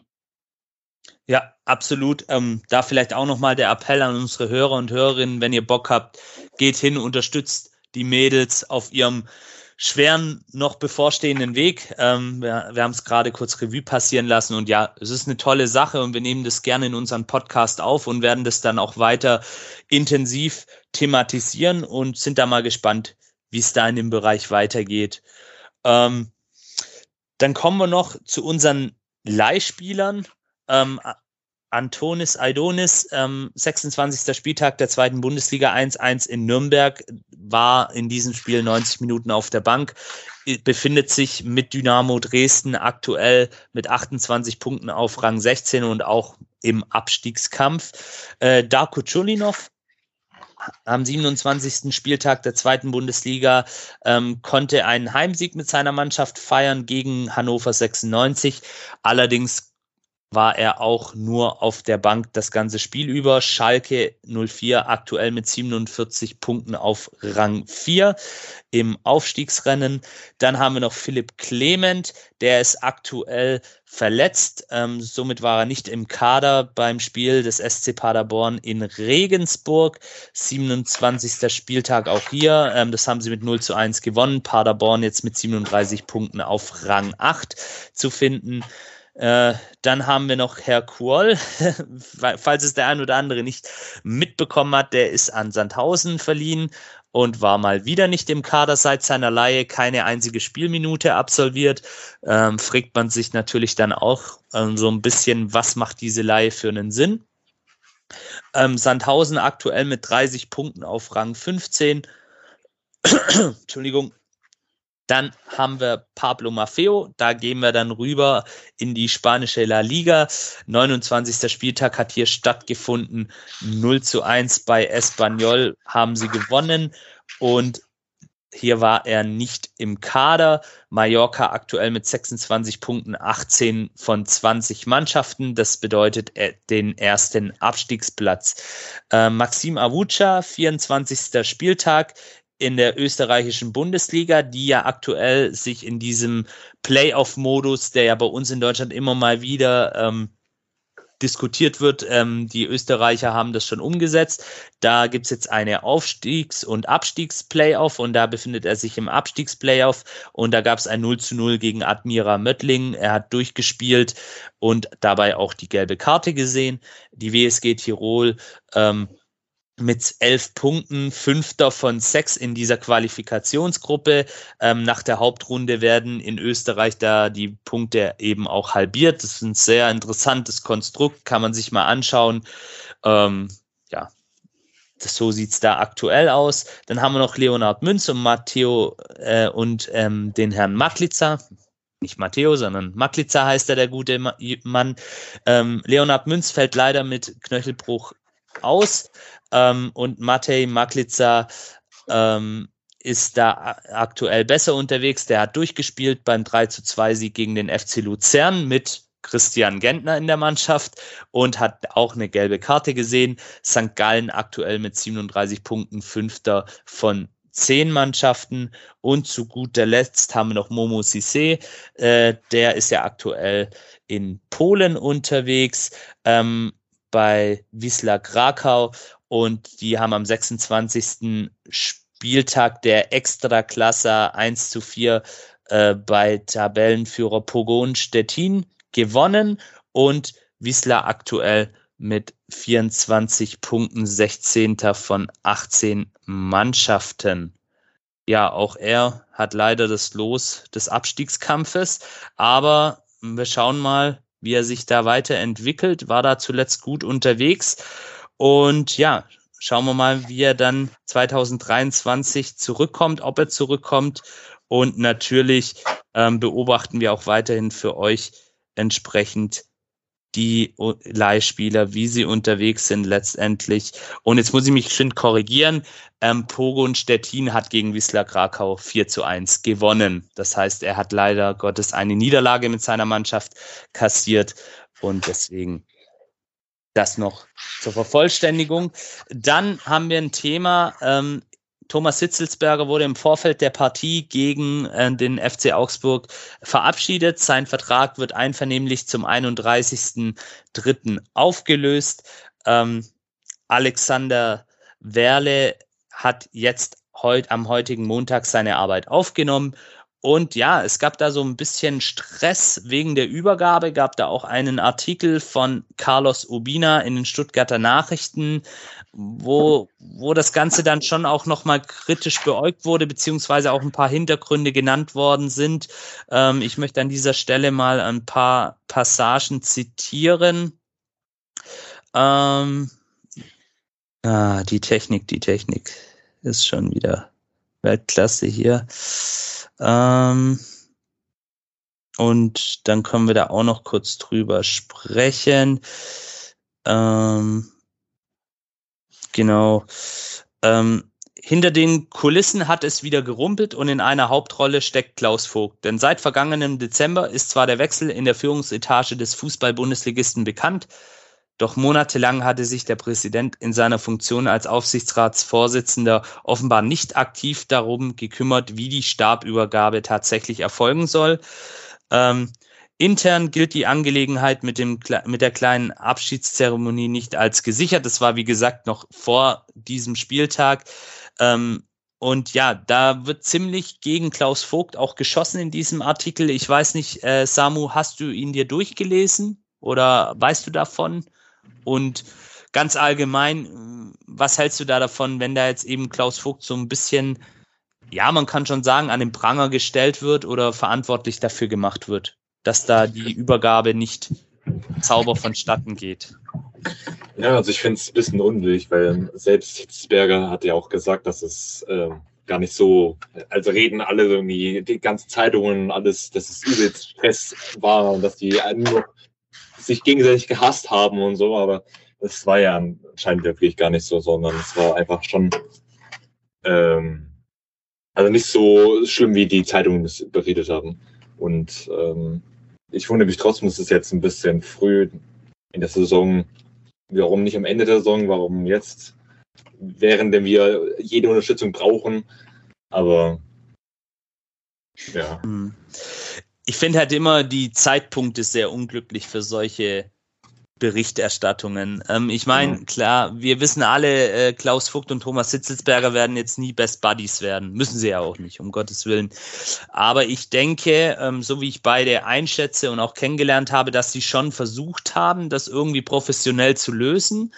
Die Frage ist natürlich auch immer, wie kommen solche Internas wieder an die Öffentlichkeit? Das heißt, da muss es ja wieder jemanden geben, der dann letztendlich auch diese Informationen äh, rausgibt an die Presse. Und das sind dann halt schon wieder so Sachen, ähm, die halt an sehr dunkle VfB-Zeiten erinnern letztendlich. Und wo man halt einfach auch, ja, für eine Unruhe sorgen kann und für Streit und für Argwohn, wo eigentlich vielleicht jetzt der Weg frei sein müsste für einen neuen Start. Und dem ist ja so. Thomas Hitzelsberger ähm, ist ab dem 31.03. nicht mehr Teil der VfB AG und ähm, Alexander Werle hat heute mit seiner Arbeit begonnen. Und ich würde mir halt einfach wünschen, dass man auch als Journalist sich überlegt, was sowas letztendlich auch auslösen kann? Oder will man vielleicht irgendwas provozieren? Ich weiß nicht, ich will jetzt auch Herrn Ubina da nichts ähm, unterstellen. Er macht ja letztendlich auch seinen Job. Aber die Frage ist halt immer wieder, warum diese Zeitpunkte, warum auch dieser, dieser Wortlaut, warum wird Klaus Vogt letztendlich dann auch so ein bisschen als der Hauptschuldige angesehen, weil ich denke, beide haben letztendlich auch ihren Teil dazu beigetragen. Ähm, wir hatten die ganze Thematik. Ich will jetzt auch nicht zu sehr da reingehen, weil sonst sitzen wir noch morgen früh hier. Aber ja, es ist halt leider wieder etwas, was einem sauer aufstößt als VfB-Fan. Und man wünscht sich jetzt einfach, gerade auch in dieser sportlichen, immer noch angespannten Situation, nichts sehnlicher als Ruhe. Und damit möchte ich das Thema jetzt erst einmal auch beschließen. Ihr könnt den Artikel auch nachlesen, der ist noch verfügbar. Ich glaube, es ist ein STN Plus Artikel, aber ja, wer sich dafür interessiert, kann sich das gerne durchlesen. Wie gesagt, Alexander Werle seit heute offiziell im Amt. Auch nochmal von unserer Stelle herzlich willkommen und ein glückliches Händchen für die kommenden Aufgaben. Wir dürfen sehr gespannt sein. Ähm, dann haben wir auch nicht allzu schönes Thema rund um den VfB. Es gab eine erste Reaktion auf das Gladbach-Spiel. Ihr habt es mitbekommen, da gab es einen sehr unschönen Vorfall im Gästeblock. Die entsprechenden Ordner wurden scheinbar entlassen und es laufen weitere Ermittlungen, auch seitens des Sicherheitsdienstes. Also da ist man, wenn man das so durchliest, schon äh, tatkräftig dran, entsprechend den ganzen Sachverhalt auch aufzuklären. Ähm, dann haben wir hier noch ähm, eine, ja, eine Frage von, von Danny 1893 at Danny 1893 unterstrich, so ist sein, äh, sein Twitter-Nick. Ähm, Und zwar Thema, da geht's um das Thema Daimler. Muss man die Worte Sponsoring und Beteiligung auf die Goldwaage legen? Kasper spricht, also Ruven Kasper, unser Marketingvorstand, äh, spricht von der Beteiligung. Wie sinnvoll ist es, wenn Daimler nur noch an der AG beteiligt wäre? Kann der VfB nach Ports zukünftig bessere Konditionen aushandeln? Ähm, zunächst einmal, Samu, bist du so ein bisschen in dieser Thematik drin? Und wie siehst du allgemein diese Sache äh, Daimler? Das äh, hängt ja auch schon seit Jahren so ein bisschen wie ein Damoklesschwert über dem VfB. Jetzt hat man zuletzt gehört, Daimler überlegt auszusteigen. Ähm, wie, wie siehst du das? Also, ähm, ich habe ehrlich gesagt nicht so viel äh, mitbekommen, mhm. weil, aber auf jeden Fall als, als Sponsor finde ich also finde ich das schon, äh, Daimler schon einen coolen Sponsor. Nur mhm. was jetzt im Hintergrund so alles mit Port und so abging, ähm, ist sehr zu verzweifeln. Also. Mhm. Ja, wenn nicht, wir. Was da im Hintergrund alles abging. Also. Mhm. Ja, das, das will man vielleicht auch gar nicht wissen. Ähm, um mal auf die Fragen vom Danny einzugehen, muss man die Worte Sponsoring und Beteiligung auf die Goldwaage legen? Ja, das ist, ist eine schwierige Frage in meinen Augen. Äh, natürlich, Sponsoring ist wichtig für Vereine, gerade eben auch nach dieser schweren Corona-Zeit. Die Frage ist natürlich immer für mich, inwieweit ähm, muss man sich da nur auf einen verlagern. Klar, Daimler war seit Jahren beim VfB einfach mit drin, hat die Namensrechte am Stadion. Ähm, da ist natürlich auch ein Unternehmen, was ein Stück weit, ja, was heißt ein Stück weit sehr stark verwurzelt ist in der Region. Ähm, muss man, man muss es nicht auf die Goldwaage legen, aber man sollte es schon intensiv diskutieren und auch nicht zu sehr links liegen lassen. Weil die Frage ist natürlich, wenn Daimler aussteigt, ähm, inwieweit kriegst du Ersatz? Welches Konzept für einen Ersatz gibt es? Will man wieder einen großen Sponsor an Bord holen? Will man, will man ähm, nochmal ähm, einen einen Investor dazu holen, der dann auch Sponsor ist? Oder da kommt es ja ganz drauf an, wie das Marketingkonzept in Zukunft ausgelegt sein wird. Ich denke, da wird auch vielleicht Alexander Werles seine Erfahrungen in Köln mit einspielen lassen. Ja, muss man einfach sehen. Ähm, wie sinnvoll ist es, wenn Daimler nur noch an der AG beteiligt wäre? Ich denke, es ist auch immer eine Frage des Preises. Und da bewegen wir uns ja jetzt schon wieder in diesem Bereich Kommerzialisierung. Äh, wie viel Macht darf so ein ähm, Investor letztendlich haben? Dann kommt natürlich auch wieder das Thema Ports ähm, zum, zu tragen. Ähm, zukünftig bessere Konditionen. Also ich glaube, Daimler ist immer noch ein Wirtschaftsunternehmen und orientiert sich natürlich auch stark am, am finanziellen Vorteil man braucht auf jeden Fall großes ähm, Verhandlungsgeschick. Und man muss natürlich dann auch ähm, die Daimler AG davon überzeugen, ist es sinnvoll aus ökonomischer Sicht beim VfB zu investieren.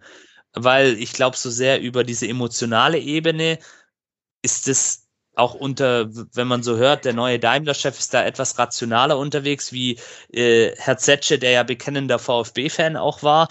Ähm, da geht's halt eher über die rationale Ebene und deswegen fällt mir das jetzt schwer an dieser Stelle da wirklich ein entsprechendes ähm, Urteil zu fällen. Ich glaube halt einfach, man sollte sich an einen Tisch setzen, man sollte eine Lösung finden. Äh, wie gesagt, es gibt da, da hängt ja viel dran. Es gibt die Namensrechte, ähm, es gibt das Thema Investment, Sponsoring. Und da hoffe ich einfach auf ähm, ein gutes Verhandlungsgeschick, aber man sollte es auch nicht zu sehr auf die leichte Schulter nehmen und sagen, ja gut, wenn der Daimler raus ist, dann wird es schon jemand anders geben.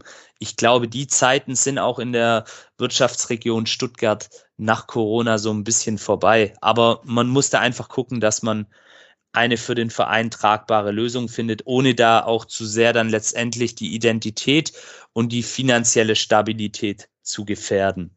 Aber wie ja, gesagt, Genau. Das ist, das ist ein sehr schwieriges Thema, auch für mich letztendlich. Da bin ich dann auch vielleicht am Ende des Tages zu wenig drin.